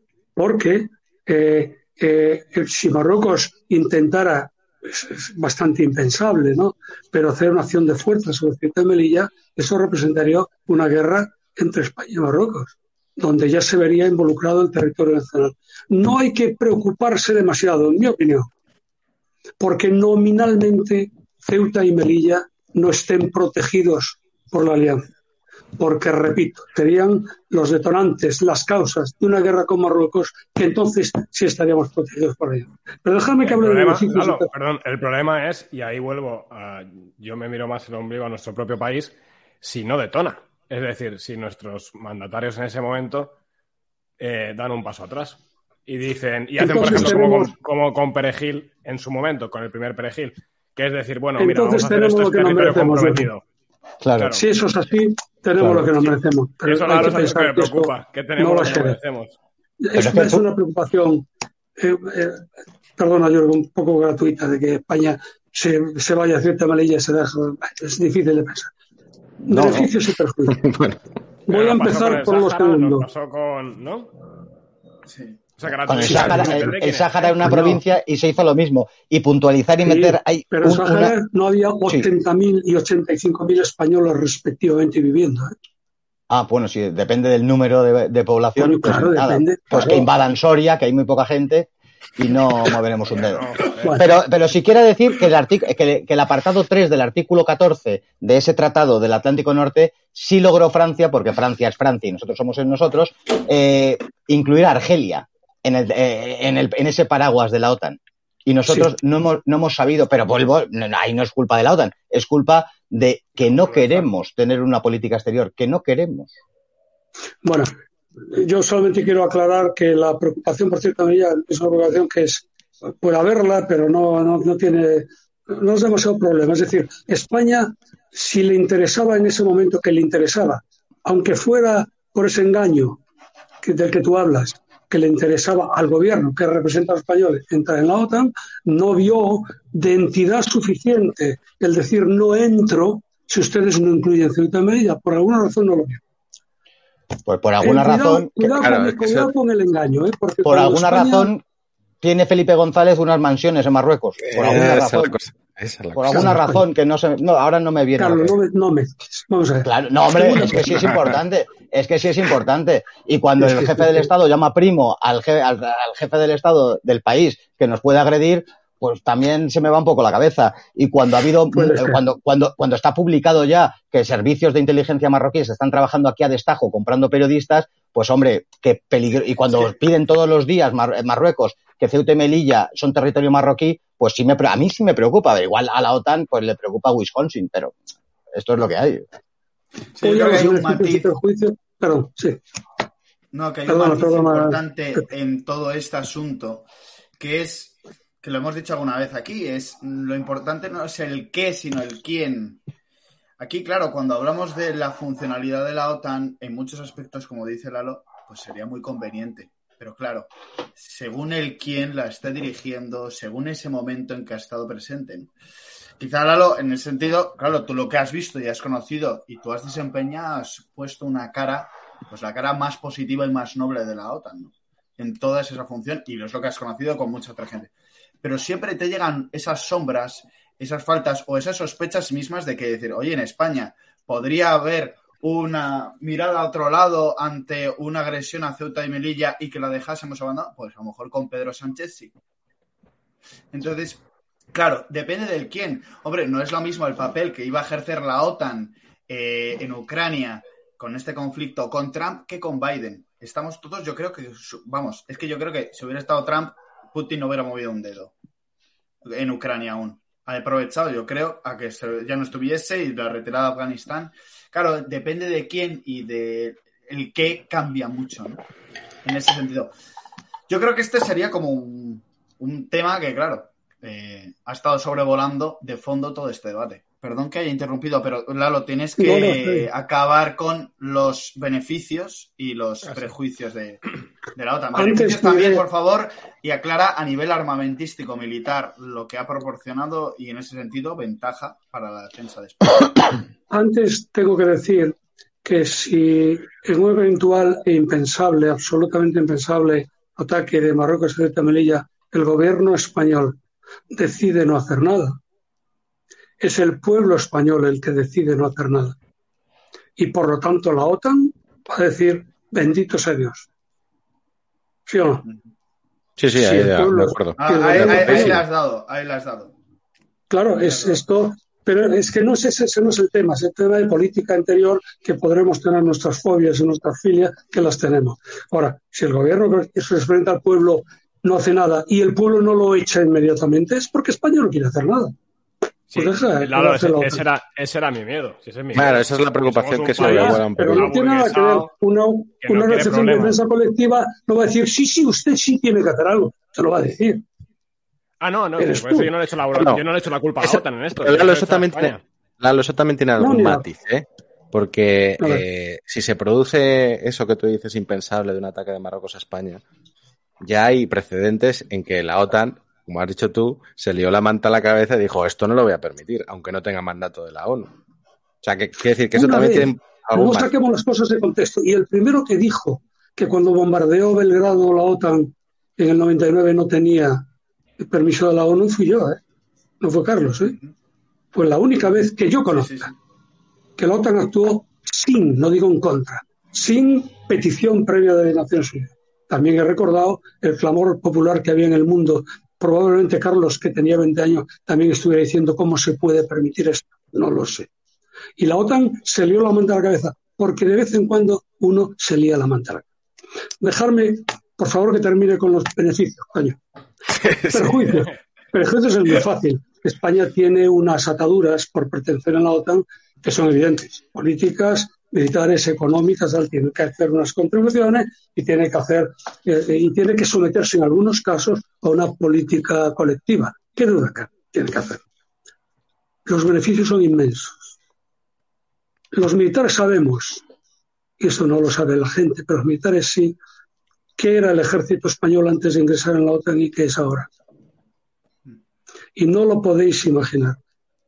No lo podéis imaginar la el, grado de modernización, de mentalización y de capacitación que tuvo el ejército español desde que entró en la OTAN. Ese ejército que hoy necesitamos capacitado por si hay un problema con Marruecos. A esa capacitación del ejército que necesitamos en con la OTAN contribuido de forma bestial. Nosotros hemos trabajado con ellos. Nosotros nos hemos integrado en su parte general, nosotros conocemos y disponemos y practicamos la doctrina, la táctica y las prácticas de la OTAN. Eh, nosotros hemos mejorado enormemente nuestra capacidad de producción armamentística gracias a los proyectos multinacionales que tenemos con la OTAN. Eso es un beneficio que no está en el ambiente, pero que es. Es. Y no un beneficio para los militares. Porque, bueno, para ti sí, porque tú estás encantado. No, un beneficio para España porque si un día hay que actuar, España tiene que estar bien preparada. Y de verdad que no sabéis lo que era aquella ejército español de los años 50 con la mili obligatoria. No sabéis lo que era. Todo se te iba en evitar en que los soldados de reemplazo no montaran un pollo. Ahí se te iban los esfuerzos. Eso sí, eso. Sí, sí. Perjuicios. Si hubiera pirata lo confirmaría. la gente aparte que beneficio. Los 80 también te dice lo mismo, que, que veías Sí, yo conozco gente, gente no muy mayor que, ha tirado con las mulas porque se le rompían los coches. O sea, que uno que iba en las ambulancias se les cayó el motor directo para abajo, pum, de la ambulancia. Y tuvieron que seguir tirando con mulas. Pero bueno. Eh, Una pregunta. Yo no sé eh, con los beneficios. Sí. Perdón. Bueno, y luego el beneficio, coño, de la defensa colectiva, que está ahí, ¿eh? Está ahí. Marruecos, efectivamente, ya hablamos a cierta medida, pero si hay una- un bombardeo en Málaga, tal, tal, la OTAN está ahí y la OTAN te va a responder. Yo eso también lo veo. Yo Podemos pensar que no, No, podemos sí, pensar que no, pero no tenemos pruebas de que no. OTAN ha respondido sentido- Ucrania, ¿eh? Perdón. Que en, es- en ese sentido, Lalo, yo creo que estamos de acuerdo todos. Y yo estoy convencido de que la OTAN entraría. Lo que siempre te genera sospecha, y hoy aún lo mantengo, la sospecha a lo largo de esta tertulia, que me parece quizá el tema más interesante, y en el fondo lo encarnáis cada uno de los dos. Porque tú, Lalo, hablas del qué, como técnico, como persona que has estado trabajando desde dentro, y Carlos cuestiona siempre el quién, que el fondo es quién está detrás y a los intereses a los que sirve. Yo creo que efectivamente la OTAN entraría en esas circunstancias y nos modernizaría, pero ¿para dónde? Eso es a dónde vamos, quizá, ¿no? Hay, ¿qué, ¿Qué beneficios tiene a lo mejor de proyección hacia el futuro? Y podemos quizá acabar con esto y antes de las preguntas. Bueno, bueno, hay Eh, algún temita más todavía, Pepe, no quieras Ah, bueno, vale. Vale, vale, perdón, perdón. Eh, me confirman desde el pinganillo que hay más temitas. bueno, ¿qué beneficios hay eh, de a futuro? Bueno, si has acabado ya, Lalo, y no te Yo he puedo preguntar, ¿puedo preguntar sí. un beneficio ha pasado a, a cualquiera de los dos? Eh, antes de pasar a los de a futuro, pero ha pasado, eh, corregidme si me equivoco, pero con la lucha antiterrorista con ETA, la OTAN nos dio apoyo, ¿no? En el 2005 o no. O eso fue Estados No. Unidos independientemente. No. Fue Estados Unidos y fue antes de organización- 2005. Como organización no se involucró en absoluto porque estaba yo allí. Y se involucraron los países. Francia eh, cambió su política con respecto a ETA y ayudó, Estados Unidos ayudó, la OTAN no, la OTAN no tiene una agencia para trabajar en ese tema y tiene miles de agencias, ¿eh? Vale, no vale, tiene vale. una agencia. Vale, porque yo sí recordaba que la importancia eso de la ayuda de Estados Unidos de 2000 a 2005, ¿no? Me parece que es ese periodo. Sí. Pero lo recuerdo, de- yo era un crío, yo tenía 10 años en ese momento. Eh, pero, pero no sabía si había sido con mandato de la OTAN o con apoyo logístico de la OTAN o había sido Estados Unidos y algunos de los países, en plan Reino Unido, Francia, etcétera. Vale. Hecho. Hombre, Pues, yo eh, cuando estaba en la OTAN, Jürgen, yo estuve en la OTAN cuatro años, en un puesto de, de cierto nivel, y yo tenía una cualificación de seguridad, que es lo que te permite acceder a información, que es la máxima que se puede tener en la OTAN, que es el Cosmic Top Secret, que ya obviamente me ha caducado hace ya algunos años, pero yo lo tenía y asistía a todas las reuniones que había de todo tipo, incluso a las del Nuclear Planning Group, que es el grupo que planea dentro de la OTAN la política nuclear, de la cual también hoy a lo mejor interesaba decir algo, ¿vale? Eh, y no me consta semejante cosa, ni, ni atisbos, ni nada. Y uno que está cuatro años allí se habría enterado de que hay. Ah, no, no, sí. una- Yo, yo no lo preguntaba afirmando, lo preguntaba, era una pregunta real de que no lo sabía. O sea, que era lo que yo recordaba de niño, pero que no. Sí, sí. Por eso os lo preguntaba, vamos, porque no lo sabía. Eh, Pepe, Ahí que sí. te he interrumpido. Oh, No, iba, la pregunta era sobre los beneficios a futuro eh, de, la, de España en la OTAN. Y luego lo que diga Getro.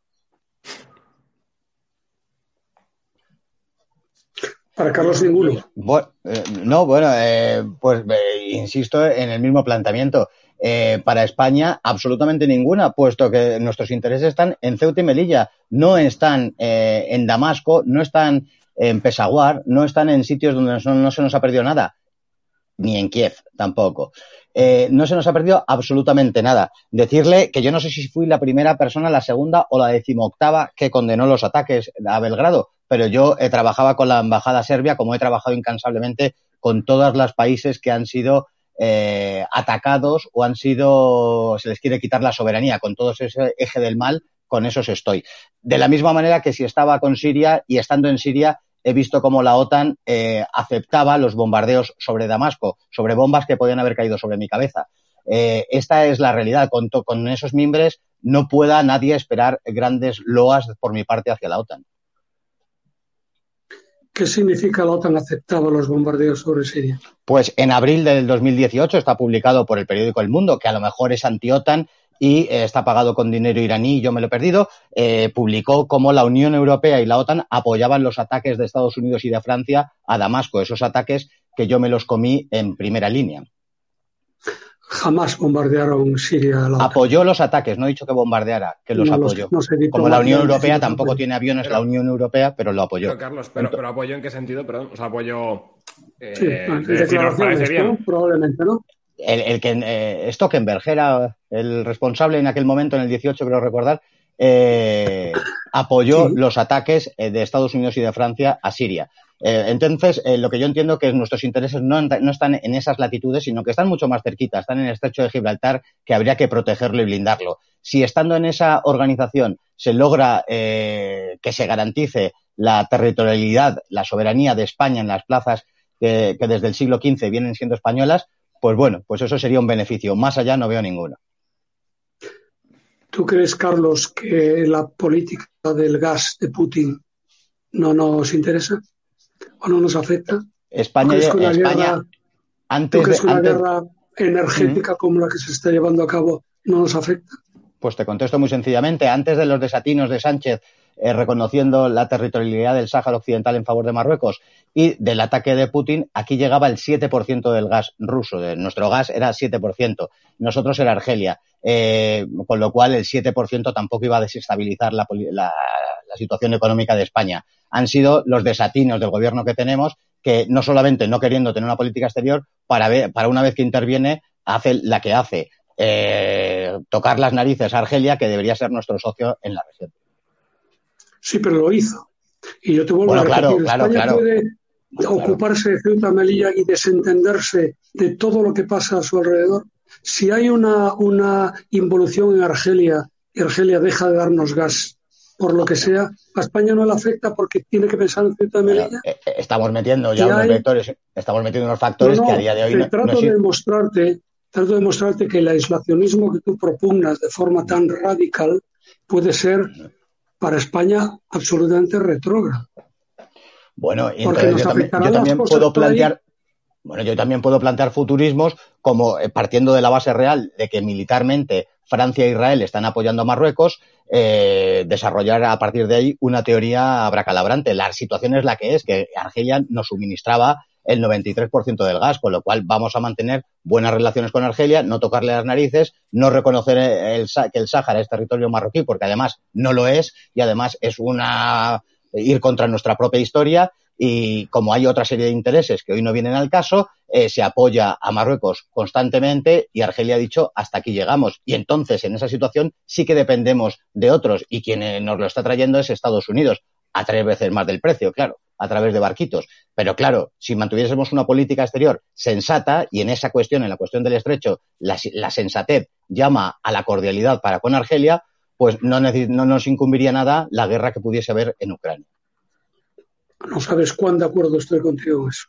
Bueno. Qué bien, oye, pues es una buena noticia. Porque seguramente eh, estamos más de acuerdo en muchas más cosas de las que estamos en desacuerdo. Posiblemente sí, posiblemente. No, yo, bueno, creo que lo que está clarísimo es que los dos, bueno, y todos los que estamos aquí, todos queremos el bien de España, todos, o sea, que estamos todos a una, que simplemente que hay matices y que por eso también yo creo que este diálogo es, es enriquecedor, ¿no? A mí ¿qué ibas a decir, tío?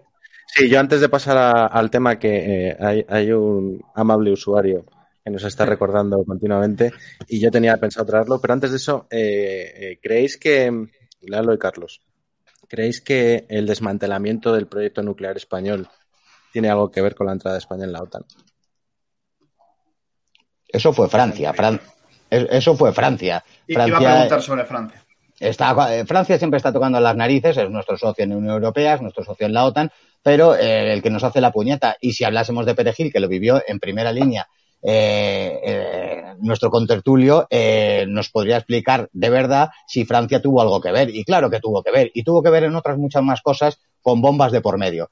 Francia es una, una chinita en el zapato, siempre de España, y Francia, en lo que me preguntáis en concreto, estuvo como loco para, para destrozar ese plan que tenía España para desarrollar un plan nuclear que hoy se ve que hubiera sido una gran solución al gran problema energético. Aquí la OTAN ni pincha ni corta, entiendo yo. Yo no lo sé, Jeto. Yo sé que no es un tema de la OTAN y que si Francia pidió de alguna forma o exigió que pues, eh, España no se nuclearizara, sinceramente no. Vale, pues entonces pasamos, si queréis, al, tema controvertido que nos, está recordando nuestro amigo Diego en los comentarios. Eh, antes hemos hablado de los hitos de, la OTAN, ¿no? Has hablado tú, Lalo, de los, cuatro que consideras tú, los, momentos históricos más potentes. Hay uno que quizás es de las sombras más llamativas de la OTAN, que es la famosa Red Gladio. Esto, para el que no lo sepa, la Red Gladio, eh, básicamente mm, se destapa eh, desde Italia, el primer ministro italiano en el 90 es el que, digamos que saca a la luz, ¿no? además en sede parlamentaria, eh, todo este tema, este tinglado. Y básicamente, eh, bueno, pues se trataba de una estructura paralela a la OTAN que se había establecido en Europa desde el, desde el, fin de la Segunda Guerra Mundial para, digamos, establecer de antemano una red de resistencia por una posible invasión eh, eh, soviética. Esto es lo que eh, oficialmente dice el primer ministro italiano. ¿Qué pasa? Que cuando, se cuando, cuando sale este bombazo a la luz, se empiezan a destapar a través de trabajos periodísticos y a través de investigaciones exactamente qué, habría más aparte de esta red de resistencia. Y entonces se ve que hay grupos armados que están en, en, Italia, pero en otros muchos países, lo que pasa que en los demás mm. países no, tenemos el nivel de detalle que, que sí se consigue en Italia, que eh, pretendían, pretendían y, lo conseguían, eh, digamos, eh, manipular en cierto modo la, la, dirección política del país, ¿no? A, base de atentados, a base de, bueno, pues de depósitos de armas, etcétera. Esto es un tema bastante oscuro y bastante de película de casi de terror, ¿no? Eh, en España no sabemos, no lo sabemos porque no hay datos, porque no ha habido un primer ministro o un presidente que lo haya dicho en sede parlamentaria. Pero claro, uno, eh, claro, ya echa a volar la imaginación, ¿no? Si esto eh, ocurría en territorio OTAN, ¿qué no han podido hacer estos grupos subversivos, secretos, paralelos, en el devenir político de las naciones de la OTAN? Yo esto lo quería sacar porque sé que Carlos está deseando hablar de esto pero también porque eh, también quería saber la opinión de Lalo. Pues yo soy sintético. Eh, en, esa, en aquel contexto de recién terminada la, Guerra Mundial, en el año 48, eh, los países que firmaron el Tratado de Bruselas, que fueron Reino Unido, Francia y el Benelux, Bélgica, Holanda y Luxemburgo, establecieron esta red gladio que recogió la OTAN a renglón seguido en el sentido estricto era para Italia, era para todos los países, pero lo que más conocemos es la actuación en Italia. En Italia pues estuvo a punto, igual que en Grecia, de una, de una guerra civil. El, poder de los comunistas era, era tremendo, se tenía un miedo eh, atroz y se alimentaron a bandas terroristas y también lo conozco porque como yo soy, estoy siempre con los malos de la historia, pues he conocido a protagonistas de, de aquel mundo eh, involucrados, por ejemplo, en la bomba de Bolonia, por ejemplo, en el atentado de Bolonia. Pues he entrevistado a alguna de estas personas y me ha interesado mucho y con algunos incluso tenía eh, pues simpatía personal. Eh, sea como fuere, me, han dicho por activa y por pasiva que, eh, claro, grupos policiales, grupos involucrados eh, dependientes de la OTAN, eh, gente que, que, le intenta, que le interesaba crear esa tensión en aquellos años de plomo que se denominan en Italia, eh, llegaron a hacer barbaridades como la bomba de Bolonia, que enseguida se lo imputaron a la extrema derecha como no podía ser de otra manera. Eh, el Parlamento Europeo hizo alguna comisión al respecto, ha habido países que lo han investigado, ha habido, pero todo se queda en agua de borrajas, no se dictamina nada, porque a lo mejor nos sorprenderíamos los nombres que pudieran salir. De España. Eh, sí, es verdad que la OTAN siempre se preocupó desde el principio de la defensa en profundidad del territorio aliado, es decir, eh, en caso de que hubiera invasión soviética, pues eh, cómo establecer las estructuras que pudieran hacer resistencia a, esa invasión. Y lo desarrolló hasta cierto punto, no demasiado. Pero yo creo, y no os va a sorprender lo que diga, que la, el, al atribuir a la OTAN alguna responsabilidad en la red eh, radio es una manipulación absolutamente eh, clara por parte de aquellos medios que existían y que existen, que son contrarios a la OTAN y contrarios a todo lo que ellos. No ha habido nada por parte de la OTAN. Sí, posiblemente, por algunos países de la OTAN. La OTAN No, esa es mi opinión. Y hasta que tenga alguna prueba que no se ha podido encontrar. Dice Carlos que no se encontró por lo que pudiera parecer. Yo digo que no se encontró. De que la OTAN tuvo algún, algo que ver con esto como organización, pues eh, tendré que seguir diciendo lo mismo. La OTAN nunca ha hecho guerra sucia. Nunca. La guerra que ha hecho no ha sido nunca sucia. Cuando en Afganistán se hablaba de las, algunas acciones y tal, hay que recordar que en Afganistán había dos fuerzas que estaban operando simultáneamente. Una era la estrictamente americana, bajo mando americano, que era la de caza del terrorista, que no era de la OTAN, y otra era la de ISAF, que sí era la OTAN, que estableció los PRTs y todas esas instituciones, y también la defensa. ¿eh? Eh, me preguntas por Gladio, siento desilusionarte, pero creo que ha sido una manipulación eh, eh, intencionada. Por, me, me, entretuve, cuando tú sacaste lo de la red Gladio, me dijiste, me entretuve en ver qué medios habían dado pábulo al tema de la red Gladio y eso me lo dijo todo. Siempre que veáis una noticia, mira quién la publica y a que se dedica esa, eh, que lo publica y descubriré muchas cosas. Bueno, yo, no, pero, ¿quién, quién, ¿quién lo sacó en España? ¿quién publicó esto? No, prefiero no decirlo. Vale, vale. Bueno, yo, yo sí, yo lo puedo decir porque a mí no me. yo, quiero decir, yo, yo he visto un, un documental breve que, bueno, que, que, que saca eh, partes del informe semanal que se publicó en el 90 con Hermida de, sus corbatas y, y, está publicado por la UNED eh, y lo podéis encontrar en YouTube. Bueno, pero que ha habido, una, ha habido comisiones de investigación en el Parlamento Europeo, que no es una ensoñación de cuatro chiflados. No, no, sabido, ni, sabido. ni, sí, o sea que hay, hay, un trasfondo real y yo he conocido pero testimonios que me hablan de eso. Que ninguno encontró absolutamente ningún indicio que hubiera una implicación de la OTAN. Entonces estamos en lo de siempre, podemos creerlo o no creerlo. Esa es mi opinión. ¿Por qué? Porque he vivido sí. la OTAN, sé que la OTAN es lo que es, ¿no? Eh, pero en fin, la OTAN ha cometido errores importantes y sin ninguna duda pero no se dedica a eso. Vale, pues eh, yo creo que está perfectamente es una opinión más. La de Carlos es otra, cada uno que se quede con la que. Claro, claro, de eso se trata. Aquí se, sí. se, está hablando las cosas para que luego el claro. espectador coja. Y así, así solemos hacer la, las tertulias nosotros y el documental famoso de 11M, que por cierto también tenía eh, esa duda de muchos de los de nuestros seguidores y oyentes de aquellos ejercicios que hizo la OTAN justo una semana antes del atentado, ¿no? Y, y lo relacionaban con la red radio, etcétera. Que bueno, que, que, que, son cosas que, que está bien re, replantearse, pensarlas y, y, hablar de ellas.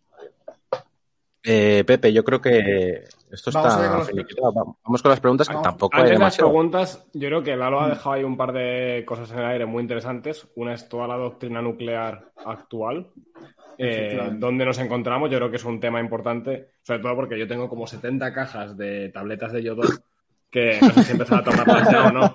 Eh, además aquí en Finlandia, bueno, no sé si visteis eh, que sacó el diario.es una noticia bastante, bastante exagerada sobre la situación aquí en Finlandia y entonces la estuve desmontando punto por punto y 15 minutos después la borraron, con lo cual me sentí bastante orgulloso, aunque luego a las dos horas lo sacó el mundo, o sea que...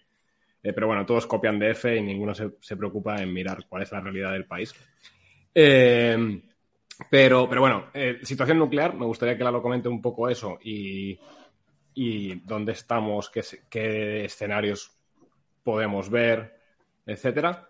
Y el otro es, eh, sin intentar hacer especial sangre ahora directamente contra la OTAN por hacerla, pero sí que Lalo ha dicho, oye, yo veo problemas que los he visto desde dentro que me parecen interesantes. Entonces, si quieres luego cerrar con problemas dentro de la OTAN y si quieres también meter algo de grandes aciertos, o sea, decir, lo peor y lo mejor que has visto trabajando ahí, sí me parecería interesante.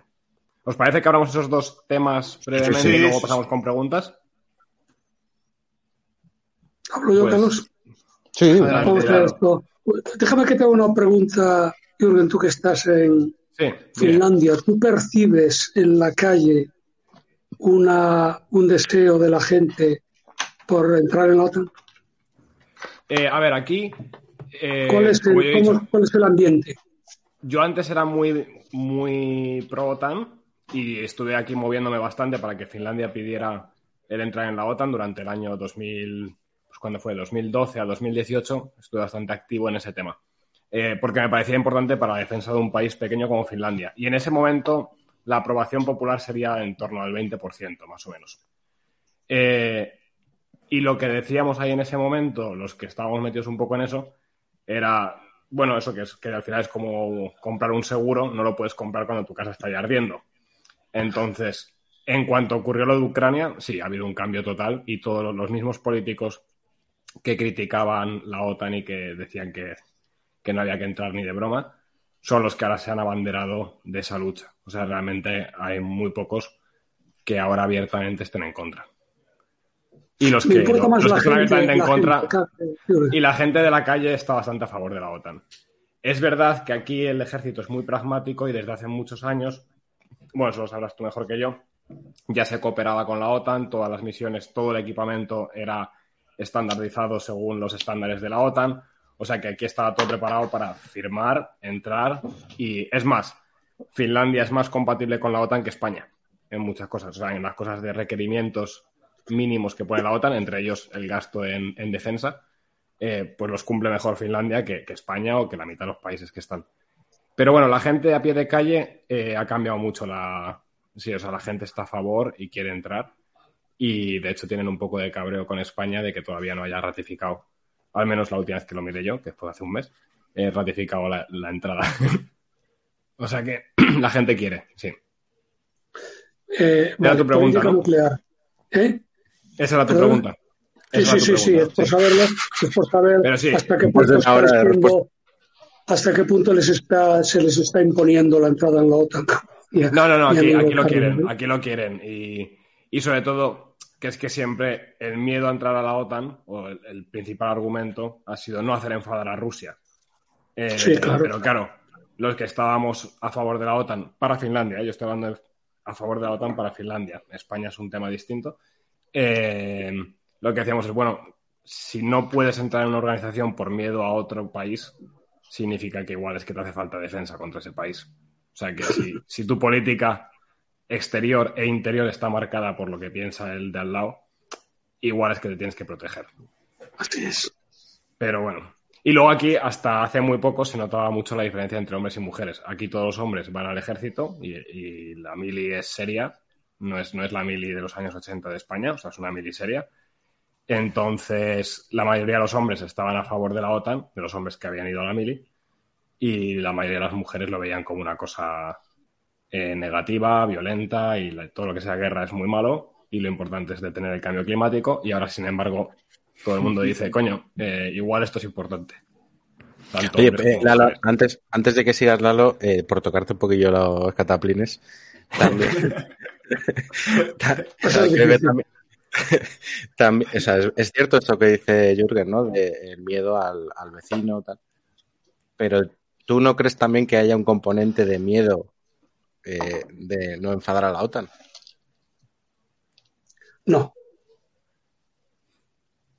Bueno, no te los he tocado es mucho. Entonces, parece. Una cosa es no enfadar a Estados Unidos, pero a la OTAN, o sea, enfadar a la OTAN puedes enfadar a Dinamarca. Pero la OTAN no se enfada. A Dinamarca. Eh, eh, pues desarrollalo un poco más, porque no te, a lo mejor no te he entendido. Sí, no, porque... la, OTAN, la, OTAN, no le ha pedido a Finlandia que se meta en la organización. No, pero a mí no me pongas en grande. Sí, sí, sí, que es muy guapo. no, no, no. Hay que dar control. Oscurecelo. no, eh, me refiero a que un, un, país limítrofe con Rusia, sabiendo el, el, el contexto histórico actual ¿no? de, de Rusia y la guerra con Ucrania un país limítrofe con Rusia eh, puede tener, se puede explicar el, el que quiera entrar en la, en la, OTAN no solo por miedo a Rusia, a Rusia sino también por, me, por miedo a, bueno, pues a, contrariar a Estados Unidos, a, Occidente, a la OTAN, a la ONU, que ya hemos hablado antes de que la ONU eh, dice algo y luego la OTAN ejecuta, ¿no? Puede, yo creo que, o sea, la pregunta es un poco capciosa y por eso te he dicho lo de tocar los. Yo sí, creo que puede haber. A ver, que, que, hayan intentado presionar o que haya presionado a Estados Unidos o incluso la propia OTAN a Finlandia para que entre en la OTAN, pues no lo sé. Puede ser, pero en cualquier caso la decisión la tiene el pueblo finlandés. Sí, yo creo que bastante Nadie poco, le va a ¿eh? decir, te que- dejo, sin, te dejo sin fruta de Valencia si no entras en la OTAN. Vamos, yo no creo que haya en esos temas, no lo sé. No lo sé, son, son posibles que, que, bueno, podemos hablar de ello, pero eh, hay que poner los pies en el suelo, porque si no empezamos a lucrar y nos convertimos en unos conspiranoicos de, no, yo no siendo sentido, claro, siendo realistas, eso no será. No, no, pero hablando de conspiranoicos, venga. es que, en ese sentido, eh, el país que ha dado, que más ha, más atentado a la OTAN o más se ha desafiado ha sido Francia, la Francia de Gol, cuando decidió marcharse además con el asunto de todo el... Bueno, en un acto quizá de soberanía y por otro lado en un acto de toda la disputa que tenía por las armas nucleares, porque si no me tengo entendido solamente las puede tener Estados Unidos. Así como que no hemos dicho el dato, siempre el comandante, el jefe de todas las fuerzas armadas de los estados de la OTAN es un norteamericano. Tiene que ser así. ¿Sí? Sí, eso sí, institucionalmente, sí. Pero el presidente, eh, el, que era el danés, que fue eso, ese que, rango tenía. El danés que fue como. No, secretario general de la OTAN, pero el mando ah, militar, mando militar es por institución americano, lo cual, perdonadme, pero tiene mucha lógica, porque Estados Unidos es el que más pone la alianza, es el que más se juega, es el que es el líder de la alianza. La alianza no habría subsistido sin Estados Unidos. ¿Por qué la Unión Europea fracasó en todos sus intentos de crear una, una dimensión de defensa? En todos. Porque no tiene líder. Porque se pelean como, como niños en un patio. ¿eh? Entonces, eh, Estados Unidos es el líder, se acepta que es el líder, se le discute. Decía muy bien Getro, Francia, Francia le toca los cataplines a Estados Unidos con mucha frecuencia. ¿eh? Recuerdo cuando hablabais de, de, que España puso un referéndum fuera de la estructura de las fuerzas, Francia estaba fuera de la estructura militar de la OTAN en ese momento. Sí. Francia se fue porque se fueron los cojones. De hecho, el Corte General de la OTAN estaba en París y lo trasladaron a Bruselas porque Francia se negó a tal. Eh, y Francia no entró en la estructura militar hasta 97, no me acuerdo. Entró mucho más tarde. Es decir, no era una una cosa demasiado rara, aunque es verdad que el gobierno lo utilizó para conseguir votos tranquilizando un poco a la gente. Y mira, os propongo entrar, pero no os preocupéis, es buen truco. Yo no digo que no fue. La es, es, muy rápida, pero ahora está, es importante hablar de ella. Hay tres países de la OTAN que tienen armas nucleares, Francia, Inglaterra y Francia, Reino Unido y Estados Unidos hay una, un grupo de trabajo del máximo nivel en la OTAN que se llama el NPG, el Nuclear Planning Group, grupo de planeamiento nuclear, que se reúnen con regularidad para estudiar la situación nuclear, pero ninguno de los países ha puesto ni puede poner su armamento nuclear dentro de la estructura de fuerzas de la OTAN. Se lo reserva, con mucha lógica, porque es un arma estratégica de altísimo nivel. Entonces, se habla. Se habla de qué haríamos en caso de se hacen planes. Hay planes de reacción nuclear, pero hasta el último momento los países conservan por completo su autonomía absoluta en este terreno. Siempre fue así y así seguirá siendo. Había otra pregunta que me había hecho. Eh, yo creo que con el tema nuclear, con el tema nuclear, ¿cómo sería una escalada nuclear eh, según la doctrina, tanto la rusa como la nuestra? No, no lo sé. Pero en cualquier caso, tengo la sensación, y esto ya es una opinión personal que se puede discutir y tal, la OTAN tiene medios más que suficientes para aniquilar al ejército ruso en Ucrania y proximidades sin utilizar armamento. Barrerlo de nuevo, a distancia. Tiene medios suficientes. Posiblemente, no lo sé. Esto es, de nuevo es elucubrar, ¿no? Estoy seguro que la OTAN hará algo si Rusia empleara armas nucleares que yo creo que no las va a usar. Porque una cosa es ser un, ser un poco loco y otra cosa es ser un tarao mental, ¿vale? Sería una taradez impensable, ¿no? Pero si llegara a usarla, la OTAN actuaría, actuaría muy en fuerza, actuaría muy fuerte, tiene todo perfectamente planeado, no lo sé, pero os lo digo, para barrer por completo al ejército soviético en Ucrania y 200 millas hacia dentro de, de Rusia. No Lo que pasa es que, si, entran, en Rusia, ahí sí que se lían. O sea, eh, en teoría. No, no entrarían. No, no, no. Ah, vale, vale. Es, destruirlo a base de, de armamento de precisión, que lo tiene mucho más que Rusia e infinitamente mejor que Rusia. Sí, los militares, algo que los militares que ya sospechábamos, y esto lo ha confirmado, que el ejército ruso tiene mucha cantidad, pero bastante bluff. bastante bluff. Yo recuerdo una anécdota que puede interesaros. Los submarinos nucleares americanos e ingleses de los años 80, antes de la caída de Berlín, eran unos puros estilizados, ¿no? grandes, eh, pero que tenían una forma tal. Y los submarinos rusos de la época tenían una joroba enorme detrás, donde bajaban misiles. ¿Por qué era? Simplemente porque no habían sido capaces de desarrollar la técnica del transistor, valga la expresión, como la había desarrollado Estados Unidos. Ahí ya había algunas voces que decían y que alertaban sobre el desarrollo tecnológico de Rusia. Lo que pasa es que también es verdad que al gobierno americano no le interesaba que esto se hiciera demasiado público para poder seguir produciendo el armamento que querían producir. Aquí todo el mundo tiene un pecado venial ¿eh? y es o, como retal, lo que, lo que quieras ver. ¿no? La política de la de nuclear, de uso nuclear americano se hará si se coordina en el momento y en el lugar su uso, pero no hay nada previsto en cuanto a su utilización porque los países conservan su autonomía. Hay otra cosa que me hablaste que me, interesaba también decir. Eran las, eh, los problemas que tú has visto dentro de la OTAN. Y sí, sí, la OTAN, la OTAN en la época esa que tuvo de crisis de identidad, eh, eh, yo creo que, que, cometió algunos errores importantes. Uno de ellos, y esto es mi punto de vista, y no, no, no, no hay por qué compartirlo, pero ya lo pensaba cuando estaba allí, era que cuando la OTAN fue eh, captada por la ONU para ocuparse, para hacer el mando de la ISAF, que recuerdo que es una fuerza de estabilización en Afganistán, la OTAN entró con sus cornetas y sus tambores para hacerse cargo no de la el aspecto de seguridad de la estabilización, sino de todo. Intentando poner a la ONU a su servicio. ¿Vale? La, OTAN no está preparada para eso. La OTAN no tiene medios más que militares y por lo tanto no está preparada para sacar adelante un país de 30 o 40 millones de habitantes como ahora está.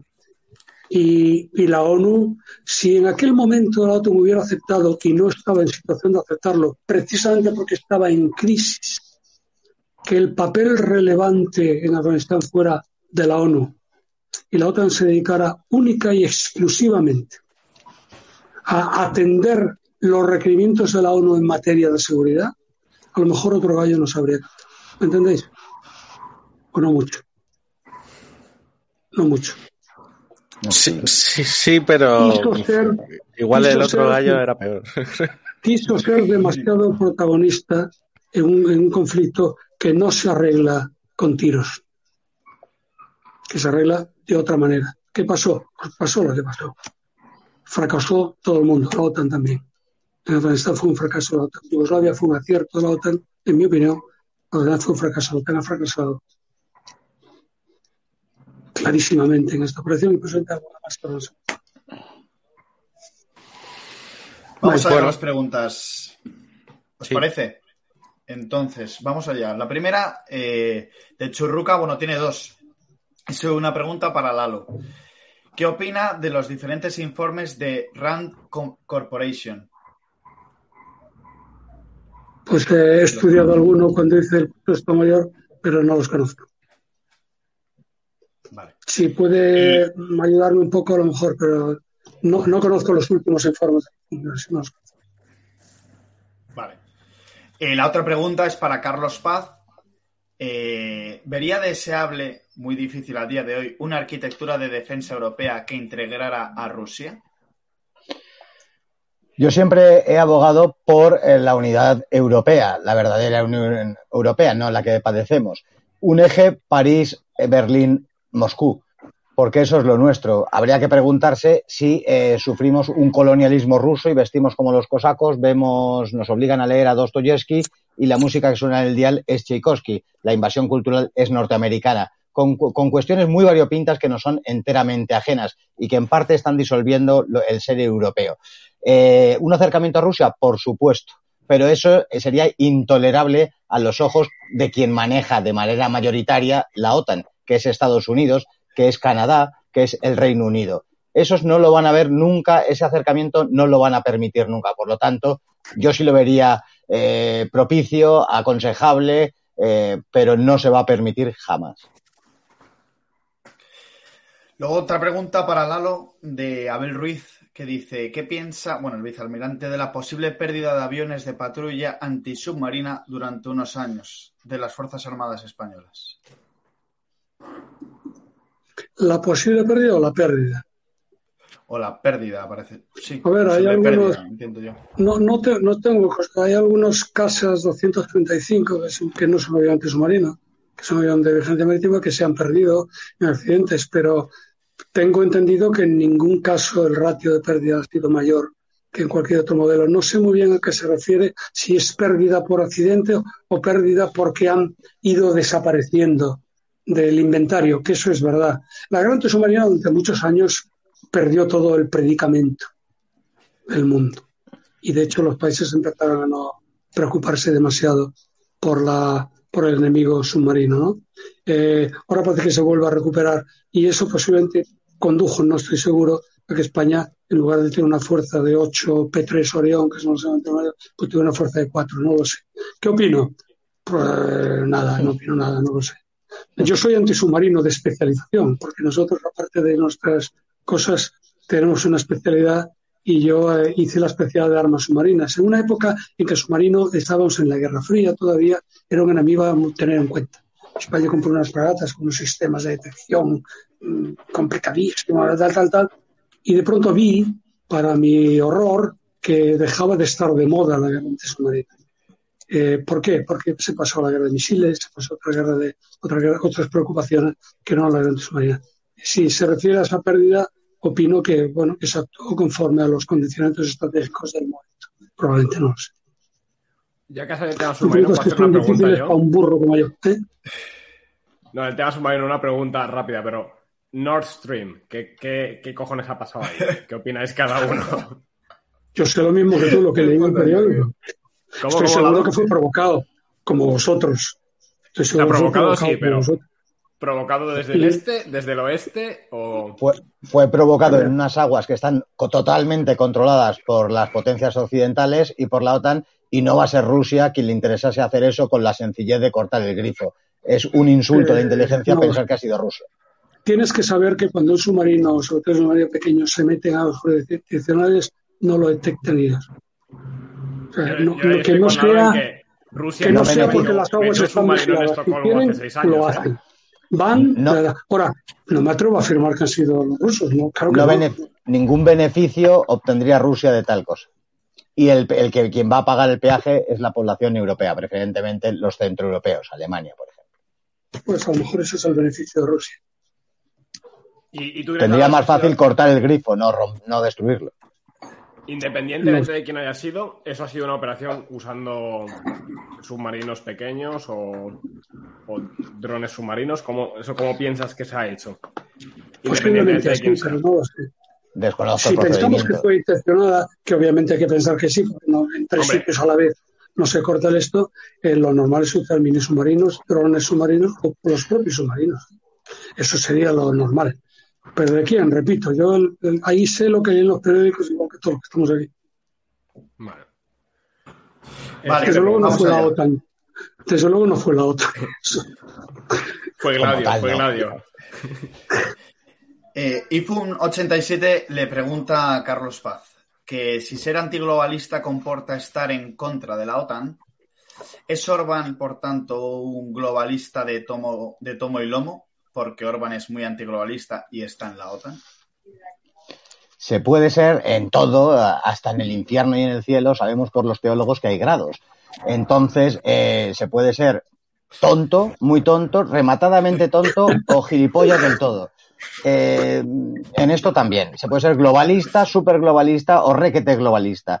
Pero eh, si nos hartamos de decir que estamos contra el globalismo, no entiendo yo que puedas estar contra Israel, que puedas estar contra la OTAN, que puedas, o sea, a favor de la OTAN, a favor de Israel, a favor de Estados Unidos, a favor de la Unión Europea, a favor del euro, a favor de todos esos pandemonium que eh, so- sirven para la buena consecución del mundialismo. Si estás, en cont- si estás a favor de algún brazo o de alguna cabeza de esa hidra que es el mundialismo, pues serás eh, gradualmente más o menos mundialista. Para mí, Carlos, lo de, los, lo de los requetes globalistas ha sido nuevo para mí. Yo los requetes que conocía eran más bien de su zona, pero... ¿Puedo decir algo, Julián? Sí, sí, adelante, el, el, antimundialismo y el antiglobalismo, que no lo discuto y no lo, y no lo critico para nada, eh, tiene un pequeño cacao. Porque como soy antiglobalista y soy antimundialista, cualquier organización o asociación de dos o más países, estoy en contra de eso. Parece ser un poco la lógica, un poco la lógica del antimundialista, que repito que no me manifiesto en un sentido o en el otro. ¿eh? Estoy diciendo tal. Entonces, una organización que durante ¿cuántos años ha perdido? 70 años la OTAN, más de 70 años. Se ha dedicado a prepararse para defenderse sin intervenir realmente en la política interior en absoluto de los países, ni siquiera en la política exterior de los países, sino solamente en la política de seguridad y que ha tenido beneficios que antes he mencionado, aunque no todo el mundo está de acuerdo con ello. ¿Por qué hay que borrarla simplemente porque sea una asociación de países? La ONU, hemos dicho que queremos cambiarla, pero no suprimirla. ¿Por qué los antiglobalistas no quieren suprimir la ONU? Me da la sensación de que hay un pequeño, que del antiglobalista tiene un pequeño cacao con todo esto. ¿eh? Carlos, no, hay ningún, no, hay ningún, cacao. La cosa es de una claridad meridiana. Eh, la OTAN está siendo utilizada, pero lo vuelvo a decir por segunda vez, no por mí, por el comandante en jefe de la OTAN. El comandante en jefe que le ordenan destruir siete países en on, eh, once países en siete años y da los nombres Sudán, Libia, Líbano, Irak, eh, Siria y se fue ejecutando. En tanto en cuanto es así, por eso se habla en muchos círculos, y lo digo yo mucho en muchos lados, que la OTAN es el brazo armado del mundialismo, porque en muchas ocasiones, no solamente la OTAN, pero la OTAN ha sido utilizada para imponer ese sentido de, de, de la existencia de la que hablabas tú, que es la democracia, la partitocracia liberal que padecen muchos países y que se intenta imponer estultamente allá donde es imposible, porque en Afganistán es imposible imponer la democracia, pero que no lo digo yo, es que la realidad nos ha demostrado que la democracia es imposible ponerla en, Afganistán. En muchos países del mundo árabe, en muchos países del mundo negro, que está mal decirlo, pero era el África negra cuando yo era pequeño y se hablaba así, eh, que no ha existido porque eso es un producto europeo y hay que ser tonto u otra cosa peor para intentar imponerla. Y la, la OTAN ha sido utilizado para bombardear países e imponer la democracia. Al final, porque sí está relacionada con el capitalismo, meter la Coca-Cola, meter Burger King, meter el modo de vida americano, que todos lleven vaqueros, oigamos rock and roll o cosas peores ahora y, seamos imbéciles, seamos un ente mundialista. Se está destruyendo ahora lo último del último de la persona y esa Agenda 2030. Eh, ¿Qué se quiere? Destruir a la persona, como la hemos conocido desde Atapuerca, crear un ser mundialista, un consumidor. Es ahí el secreto. Vale, esto. No, obviamente no estoy de acuerdo en los bombardeos de la OTAN para imponer la democracia, porque no tiene. Pero en cualquier caso, eh, respeto tu opinión absolutamente, Carlos. Gracias. Vamos allá entonces con con la última pregunta que le hace un tal Pepe Ignoto, que dice que si podría organizar España una propia alianza militar internacional sobre la hispanidad, lógicamente sin tener que escuchar reggaetón. Esto es un matiz importante. eh, podéis, podéis, opinar los dos. Diez, diez, segundos. No, porque si no queremos ni defender Ceuta y Melilla, queremos entregar Cataluña a una banda de esquiciados, etcétera, eh, gentes de otros partidos quieren imponer como lengua monolingüe el gallego en Pontevedra y cosas de este tipo, estamos por, como para organizar una organización supranacional de la hispanidad. Sí. Pero sería deseable en tu, desde tu punto de vista, Carlos. Bueno, sería interesante, indudablemente, pero es que al otro lado del Atlántico el número de tontos por metro cuadrado es muy parecido. sería deseable. Menudo antiglobalista estás tú hecho. De una, de una cultura común, por supuesto que sí, igual que nosotros somos el, eh, el puente entre América y Europa, somos tan europeos como eh, que llevamos la cultura europea. Si hablan español, que es una lengua derivada del latín, si usan el, derecho civil romano, que es el que se está utilizando, si son cristianos, es por aquella obra evangelizadora que hicimos hace 500 años. Hay un nexo común. Lo que no estoy de acuerdo es eh, aliarme con gentes que poco o nada tengo que ver, como son los habitantes de Detroit. La, la, yo te respondo a eso, no porque tenía sentido hacer una alianza defensiva con Sudamérica. Primero, ¿contra qué? ¿Contra quién? Eh, luego no tenemos entidad, luego no hay un líder porque España no está preparada para ser líder de eso. Eh, Colombia en su momento pidió entrar en la OTAN. Yo recuerdo que fue una cosa bastante sonada allí y se dijo, mira, eh, joder, la OTAN es lo que es. Eh, Rusia pidió entrar en la OTAN, ¿eh? En su momento. Pero antes te iba a preguntar OTAN, eso. Yo, yo sostengo que la OTAN no cayó en la trampa, pero era una trampa. Una trampa para poder continuar este expansionismo que dicen algunos que no ha existido. La OTAN, Colombia pidió, lo que se hizo con la OTAN es una cosa que tiene la OTAN muy extendida por ahí, que es el partenariado, que se llama, que son asociaciones ad hoc con todos los países que lo quieran para lo que ellos. Que es una cosa buena que tiene la OTAN. Entonces la OTAN... Y de hecho, si hay una con Rusia, ¿verdad? De eso ¿o hubo una con Rusia. la hubo, está congelada ahora. Con Rusia. Pero fíjate, una de las cosas de que, que desmienten el tema de que Estados Unidos quiere el enfrentamiento con Rusia y que da tal, eh, se creó en la OTAN en el año después de la conferencia de Praga, quizá en el 2006, 2004, el NRC, el NATO Russia Council, que es un grupo que reunía y de hecho tiene una, tenía una delegación en Bruselas a la OTAN con Rusia para tratar de hablar de temas que, que condujeran a la distensión lo más posible. A la distensión lo más posible.